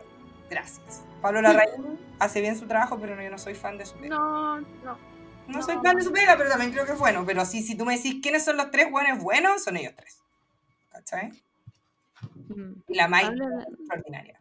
Digo, Pucha, no la he visto. No la he Por visto. favor, vela, es, es fabulosa. Creo que la están dando en Sino, Sino, Cinépolis Click, donde uno paga como la entrada. Sí. Porque yo pagué la entrada para en la radio. Hoy no, no sabía ni que existía eso. Yo como que me quedé con el Amazon Prime nomás. No, Cinépolis Click es como son películas que estrenaron ahora el nuevo Orden, la mexicana con el Diego Boneta, y pagaba y tú entras. po. Esa me la mandaron. Pero Ya. la, la, gente topo no estaba como el Vimeo y pagué mi entrada. Que era como. Ah, ya. Lo mismo con Tony Manero, la voy a ver igual. No estoy ni ahí, lo pago nomás y chao. Voy a ver, por supuesto que la voy a ver. Oye, y series chilenas. A mí me pasa que yo siento que, eh, ya, series chilenas, ¿qué, qué exportamos al mundo? Como, aparte de Pitucas y Lucas que la hicieron en todos los países. La comedia chilena le va bien, Pituca Silva. Sí, pero ponte tú, para mí, la mejor serie chilena de todos los tiempos y nunca me voy a bajar de este tren es Casado con Hijos. Pero porque es una adaptación muy buena, pero no es chilena, pues no No, vale. porque es chilena, pero weón, la- o sea, la Kena Larraín para mí es, pero mi estilo de vida, que te amo. Kena Larraín, o sea, por favor, lo mejor que le ha pasado a Chile. muy buena. A mí me gustan los 80, encuentro que es como una súper buena serie. Sí, es buenísima. Eh, sería toda mi respuesta sobre chilenas. Muchas gracias. Ahora están repitiendo los 80, no sé en qué horario, pero, mm, pero de repente nos quedamos mirando con mi mamá y, y como que nos transporta cuando estrenaron los 80. Es súper Claro. cuático porque eran los domingos de la noche, entonces como que igual nos juntábamos todos, duró harto tiempo. En la, en la serie tiene muchas sim- similitudes con la vida de mi mamá, entonces era como, uy, es que yo no sé, pues en esta época también pasamos como por esto, o a alguien le pasó esto y no sé qué, no sé qué, cuando mi abuela salió a trabajar y mi, y mi, y mi abuelo estaba sin pega. Era, siento que los 80 fue como una weá muy que nos englobó mucho, como, no sé, sociedad chilena, o no, ni siquiera sociedad, como familia chilena. Absolutamente, porque siento que era como. Era la 11, po. Era tomar la 11 como en tu casa. No era como estas series chilenas que donde todos viven en unas casas millonarias y Exacto. todos- Ya, la jauría, digámoslo, la jauría, ya, ya. Yo no eso. Pero es que me cuesta ese mundo donde al final no te representa a nadie de los personajes, pues, es súper duro. Puta, a mí, yo, todo el mundo sabe en este podcast que yo soy cuica. ya se sabe. Entonces, para mí los 80, a- yo no la vi, pero lo que he visto, no me veo nada reflejada en eso. Ay, sí. Entonces, ¿cachai? O sea, yo no tiene que encontré... ver con una cosa socioeconómica, tiene que ver como con una forma como de hacer familia. Sí. Como en el fondo con el, con, con el rollo de lo honesto, real que se ve en la relación de los hermanos, con la relación del papá, eh, como con la, con la guagua chica, como que todo se sentía como, como son las relaciones como honestas en términos como de los conflictos reales, como el personaje de Daniel Muñoz que siempre estaba como preocupado, urgido y como lejos de su familia a pesar de ser parte de su familia. Claro. Como que habla mucho de nuestra idiosincrasia, más allá de que yo solo tengo un hermano y no, tengo, y no viví nunca ese tipo de cosas, ni tenía un Mm. negocio y no sé qué. Viví en, en, en otro, no, vivo en San- no viví mi infancia en Santiago. Tiene que ver como con la forma de, de tomar té, weón. Esa weá como la tetera, una weá de madera. Tiene mucho que ver como con eso, como con, con lo que te reúne en, los- en los ritos más que en verse en algún Claro. personaje. ¿cachai? Claro. Lo que pasa es que cuando todos los personajes de la teleserie son ultra cuicos y todos los pendejos tienen auto a los 16 y los colegios tienen casillero, es como ya, esta weá salvado por la campana. Evidentemente que me bajo de la weá, porque no, porque no veo nada como, como que existiera o existe en un mundo al que yo no, no, Claro. no veo nunca, ¿cachai? Claro, claro. Como, el mundo semi-progre en el que vive uno, es como un mundo que no sé dónde existe, pero al que yo nunca he ido. claro. Muy lejos. Claro. Mm, Sí, me pasa, bueno, la jauría, lo voy a volver a decir, era horriblemente mala. me aburrí horriblemente, no entendí nada de lo que pasó, no entiendo por qué están haciendo una jauría 2. Eh, deténganse. por favor, se los pido, se les pide bien poco y esto se lo estoy pidiendo. Ya Deténganse. no va a pasar eso. No, ya están en eso, po. Yo lo que sí rescato de, de Onda la Jauría fue como. mm, ¿Cómo poder decirlo? Como quizá el presupuesto que quisieron usar. ¿Cachai? Como que tengo igual a varios conocidos trabajando ahí y, y es- ha sido una oportunidad increíble para ellos porque el nivel de, de, de como producción y presupuesto yo creo que no se ha visto en serie chilena o de, o de algo chileno. Siempre es un aporte que, que, que los presupuestos sean más grandes, que se trabaje con equipos chilenos, que los actores chilenos tengan más pega. Pero igual es deseable que se cuente una historia y no 20. Claro. Y que al final la que se cuente, se cuente bien. Sí. no 30 aspectos donde no cerráis ninguno y tenéis 800 elementos para dejar a todo el mundo feliz. Y mi principal problema con La Jauría es que finalmente es una película donde las protagonistas son investigadoras y nadie investiga nada. Todas las No. cosas se descubren eh, de forma mágica. Todo se descubre como, y ahora el protagonista hay una sin duda de, de eventos afortunados que, la, que mágicamente lo hacen Claro. deducir de qué se trata. Entonces el problema es que si no fuera una serie como que es llevada adelante por investigadoras, yo no le pediría que investigaran. Como, pero el mismo, podríamos haber llegado al mismo lugar y hubieran sido los padres de la, de la chica, digamos, porque no, no hay trabajo de investigación. Sobre todo si eres Claro. como una detective Uber, que siempre que pasa algo estáis súper cerca, ¿cachai? Eh, Hay- una escena que es como que la. em, ¿Cómo se llama la esta mina que pololeaba con el Omega. Gonzalo? Ya, ella está como cruzando la frontera con Argentina y la Daniela Vega llega en 0.3 segundos a ayudarla. sí, no tiene. Pero, Ay, ¿cachai? no, y hay como un tema con el tema de los cambios de wow, como que hay demasiada información, hay decisiones Sí. que decís como, ¿por qué ocurre eso? Personajes que podéis sacar y no afectan en nada la trama. Y a mí me pasó que justo había visto una serie que se llama Inconcebible, donde Ay, está la sí. Meredith Weir y, y mi actriz favorita, la Toni Collette. Y que es precisamente de, de mujeres investigando casos de violación. Entonces era muy en común el tema y la forma en la que está hecha una y la otra están tan lejos Sí. que para mí, con todas las ganas que te da de que sean equipos chilenos, es como, ya, pero ¿por qué no lo podemos hacer bien? Como, Claro. que a mí me importa nada si un celular está grabado al revés. Me importa cuando en el guion no hay como uno no ve que efectivamente se dé lo que te están diciendo que está, que es como un caso que se investiga. ¿cachai?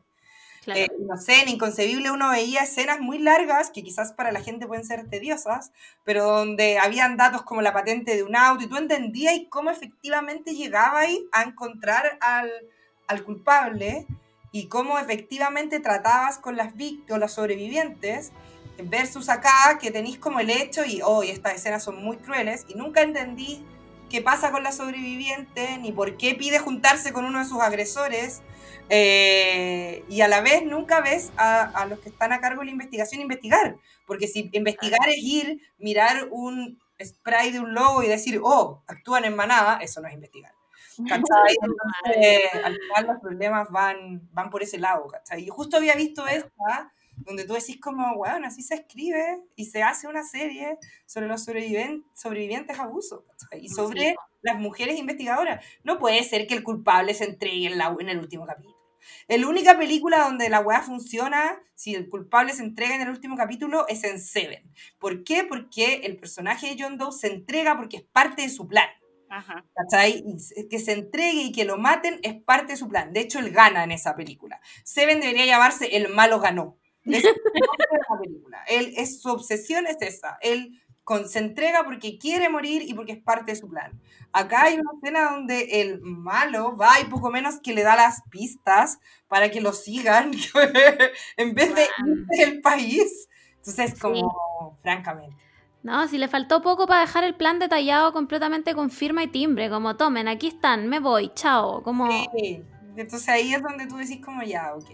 Hay Sí, sí. además que versus inconcebible esa, yo vi esa serie con la guata apretada, así Oh, Sí, fue- cuando nadie le cree, weón, y tú decís concha su madre, por favor, alguien haga algo sí. y la niña sufre y ay, weón, esto yo la vi en un fin de semana que estaba sola, estaba sin mi hijo, y fue como, ah, ya voy a verla porque necesita tiempo para verla y la weá, y la quería ver porque la quería comentar en cooperativa. Y siempre trato de llevar cosas que tengan que ver también como con lo que está pasando, y justo estaba pasando lo de Martín Pradena. Entonces dije, ya voy a llevar esta para llevarla a propósito del caso de Martín Pradena, como no habían estreno. Claro. Fue como, ya, me voy a pedir algo para comer, la voy a ver. Y eran como las 3 de la mañana, no puedo dormir nunca más en mi vida. como No. sola y como abrazada a mi perro, así como, no sé qué voy a hacer. de mi vida". Real. Si alguien no la ha visto y está escuchando esto y está pasando en un momento de su vida brígido, no la vean. De- de- véanla en un momento que estén mejor, porque realmente es muy brígida. Es súper dura, pero siento que sí. también es súper. em, es súper útil, es súper útil también como para desarmar ciertas cosas que tengáis tú por desarmar cuando estuviste de ese lado. Claro.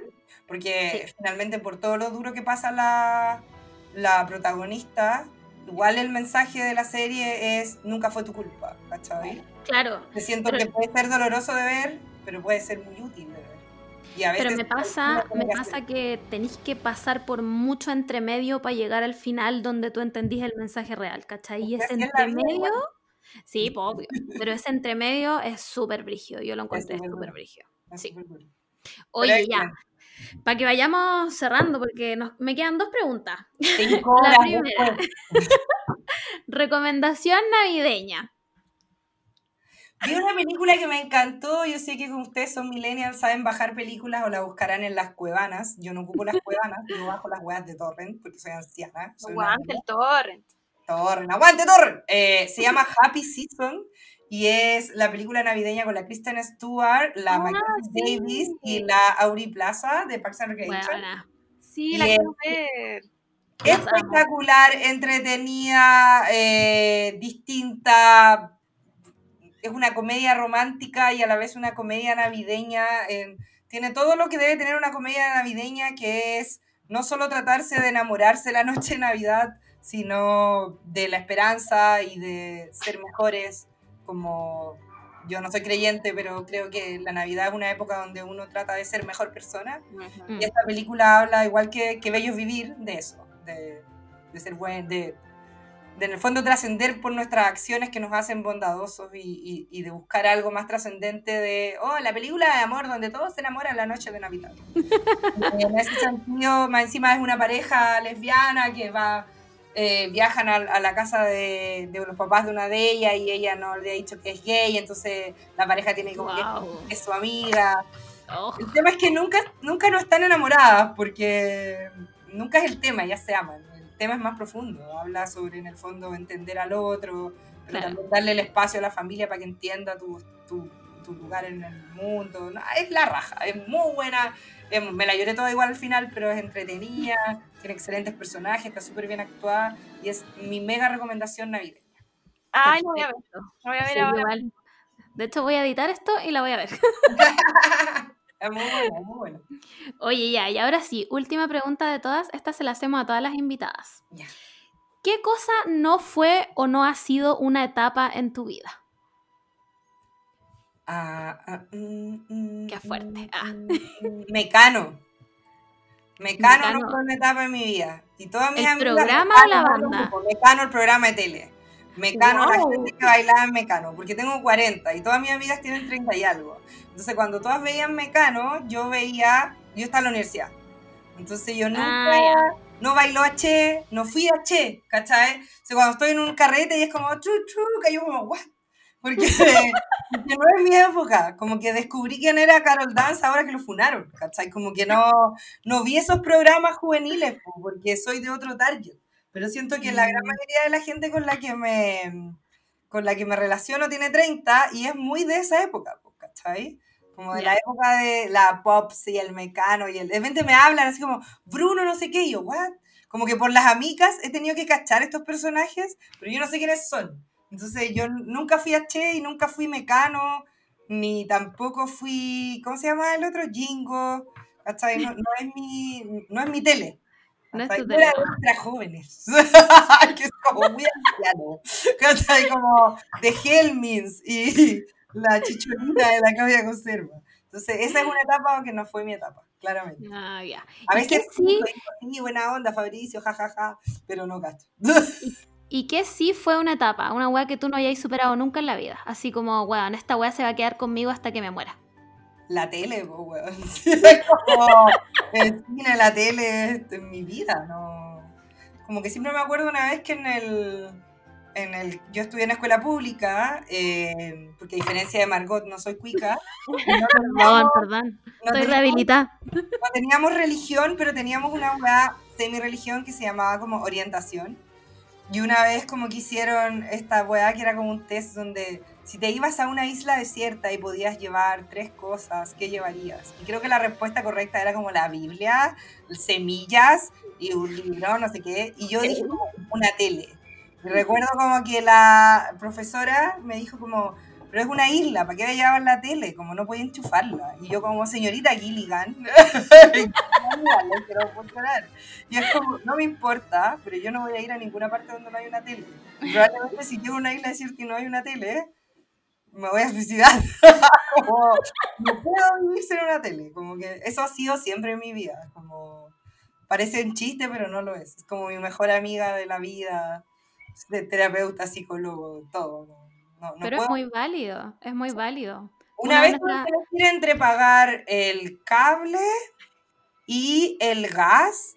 eh, cuando vivía, recién me había venido a vivir a Santiago, vivía en un departamento muy chiquitito como de un ambiente. Ponte tú que ganaba 300 lucas y el arriendo valía 150, entonces me quedaba muy poca plata para vivir y no y me desbandé y podía pagar el gas o podía pagar el cable y pagué el cable porque en esa época daban los. Y yo no podía no, daban 24 eso era. Y 24 eran los lunes. Y yo dije no eh, no puedo no ver 24 porque no había internet no se bajaban las juegas o sea No, había pero no se bajaban las series y pagué el cable. Y lo que hacía era que me bañaba con abuela por un como me daban esos tickets de como Sodexo almorzaba afuera, pero no tenía como calentar agua. Y fue un mes muy feliz, porque vi el final de la tercera temporada de 24, que era una serie muy buena de Kiefer Sutherland. Yo me acuerdo de 24 porque está grabada en tiempo real. ¡Oh, la wea buena! Aparte que no te la podías perder porque era en tiempo real y era como... Y no pagué el gas, weón. Me bañé con agua helada. Era invierno igual. No, Comprometí al- hasta el final. Era agosto. comprometía. Full Un par comprometida. de días no me bañé, evidentemente. Pero, pero Oh. me bañaba igual. Es que suplicio, igual bañarse con agua helada en invierno, como puta la wea al gas, ya no importa, no importa, 24. Pero el cable, pues, juegan a 24, si eran los lunes. No podíamos. No la repetían. La repetían No. encima como los sábados. Y yo, como mis papás son de Valparaíso, me iba a Valpo. Entonces, si no la veía y, y me- no viajaba por quedarme el sábado, pues no teníais la opción de bajar la weá, ¿cachai? Sí, ya cuando pudiste bajar las series cambió eso. Pero en esa época era el lunes o el lunes nomás, pues, weón. Eran otros tiempos, cuando no podíais bajar la weá y tú ahí te perdiste el capítulo y cagaste. Bueno, yo desenchufaba la tele, la- el teléfono en mi casa en Valparaíso para ver 24. Una vez mi papá quedó en pana y llamaba. Y el teléfono desconectado porque yo lo desconecté para que nadie me interrumpiera. Por supuesto que me sacaron la chucha cuando se dieron cuenta. y yo, ¡no me arrepiento de nada! Hoy la weá. Oye, negra, y ahora sí vamos a cortar esta entrevista de 7 horas. Muchas gracias por haber aceptado esta invitación. Bueno, la pasé demasiado. Increíble. Siempre lo pasamos muy bien. Bueno, estoy demasiado agradecida por nuestras invitadas. Sí, Igual me encanta que me dijeron que iba a durar 45 minutos y duró dos horas. Pero yo, yo te dije que mentíamos. Te dije. a la Valeria le hicimos la misma wea, como, no, esto con dura como media hora. Estuvimos como dos horas ¡Ah, hablando. Valeria habló de Naruto! Este es el podcast donde Valeria habló de Naruto. ¿Tú cachas que para el cumpleaños de Valeria yo vi Naruto porque la buena hablaba tanto de Naruto que dije, ya, voy a ver cinco capítulos para hablar de la wea. Hicimos un capítulo de Naruto. Sí, pues sí lo escuché, pero es que, mira, yo te diría, nosotras, no- mira, nos tatuamos una wea de Naruto, o sea, tengo otro de 30 centímetros en la pierna, pero es muy larga para que la veáis. Como Sí, que no te la voy a recomendar, porque es demasiado, es mucho compromiso. Es verdad, como que tengo un hijo cuando Chuco sea grande. O quizás cuando a Chuco le gusta Naruto lo veo con él. La que me gustó mucho es Promises Neverland. Historia así, pero nivel en llamas con que viene la segunda. Casi que voy a contratar Crunchyroll, bueno, porque no puedo esperar a que la suban aquí. Ya, mira, yo te voy a contar una weá. Valeria Yo soy- mandó el manga, pero no me ha contado nada más. No, no, no, el manga yo no, lo- no lo he leído. Es, es muy buena esa serie, pero hay otra serie de la que la Valeria habla siempre que es Attack on Titan, que es Sí. Shingeki no Kyojin, ¿ya? Yo todo el, to- desde que salió renegué de la wea, dije, es fea, es mala, el dibujo es como el hoyo, está mal animada, toda la cuestión. Y ahora va a salir la cuarta, salió la cuarta y última temporada. Y yo dije, puta, esto es como el Game of Thrones del anime, pues, ¿cachai? Como que todo el mundo lo está viendo y dije, no me voy a quedar abajo de este barco, la voy a ver. Bueno, estoy obsesionada. Tuve que pedir perdón en este podcast, como Juan me trago todas mis palabras y ahora estoy ahí cantando la canción todo el día en el celular y toda la weá. Así que si vaya a ver otro anime, ve ese. Es, Pero Promises Neverland es súper buena. es muy buena, sí, es muy buena. Y Igual yo soy como del anime, al anime boomer. Yo vi Candy, vi Katie. Eso fue como mi anime igual. Igual Candy, weón, es como Betty la Fea, tiene como 300 capítulos. Sí, sí, compromiso para ver Candy. Todos Bueno. le pegan a Candy. Así que Bien sufría, bien sufría, pues Candy. mucha violencia de género Candy.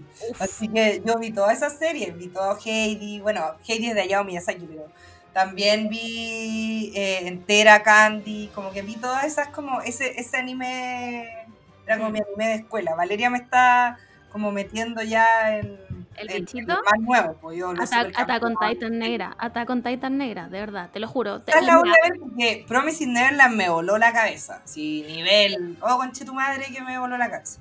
Mira, yo te voy a decir, la primera temporada de Attack on Titan es mala, ¿ya? Ya partimos mal. Pero la segunda es una weá que... Ahí me vendí entera y te juro que ahora estoy todo el día así, que yo, y todo así, pero loca, me volvió loca. Así que eso, pues con nuestra entrevista de 5 horas. ¿Ya? Eh, muchas gracias de verdad por haber aceptado. En verdad la pasamos muy bien. Estuvo muy entretenido.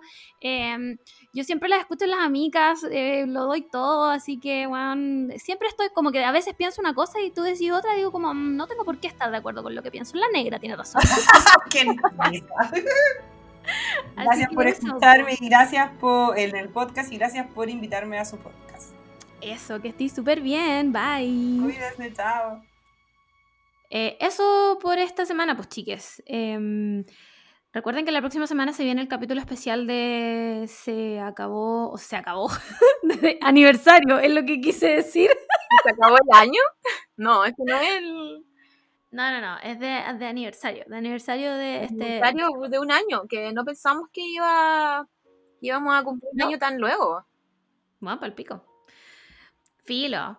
Eh, cuéntanos qué es lo que más les ha gustado de este podcast, cómo lo han pasado, weón. eh, han llorado con nosotras, porque puta que hemos llorado. ¿Cuál es el capítulo más emocionante, weón? ¿Con cuál se rieron más? No sé. Cuéntanos toda su experiencia de podcast y no vamos a hacer nada al respecto, pero los vamos a leer. ¿Cuántas, veces han visto Twilight este año? Sí, ¿cuántas veces? Eso, weón, voy en eclipse ahora. Yo creo que hoy día veo que Wow, wow. Eclipse. Es que es, es difícil pasar de luna nueva, pero wow.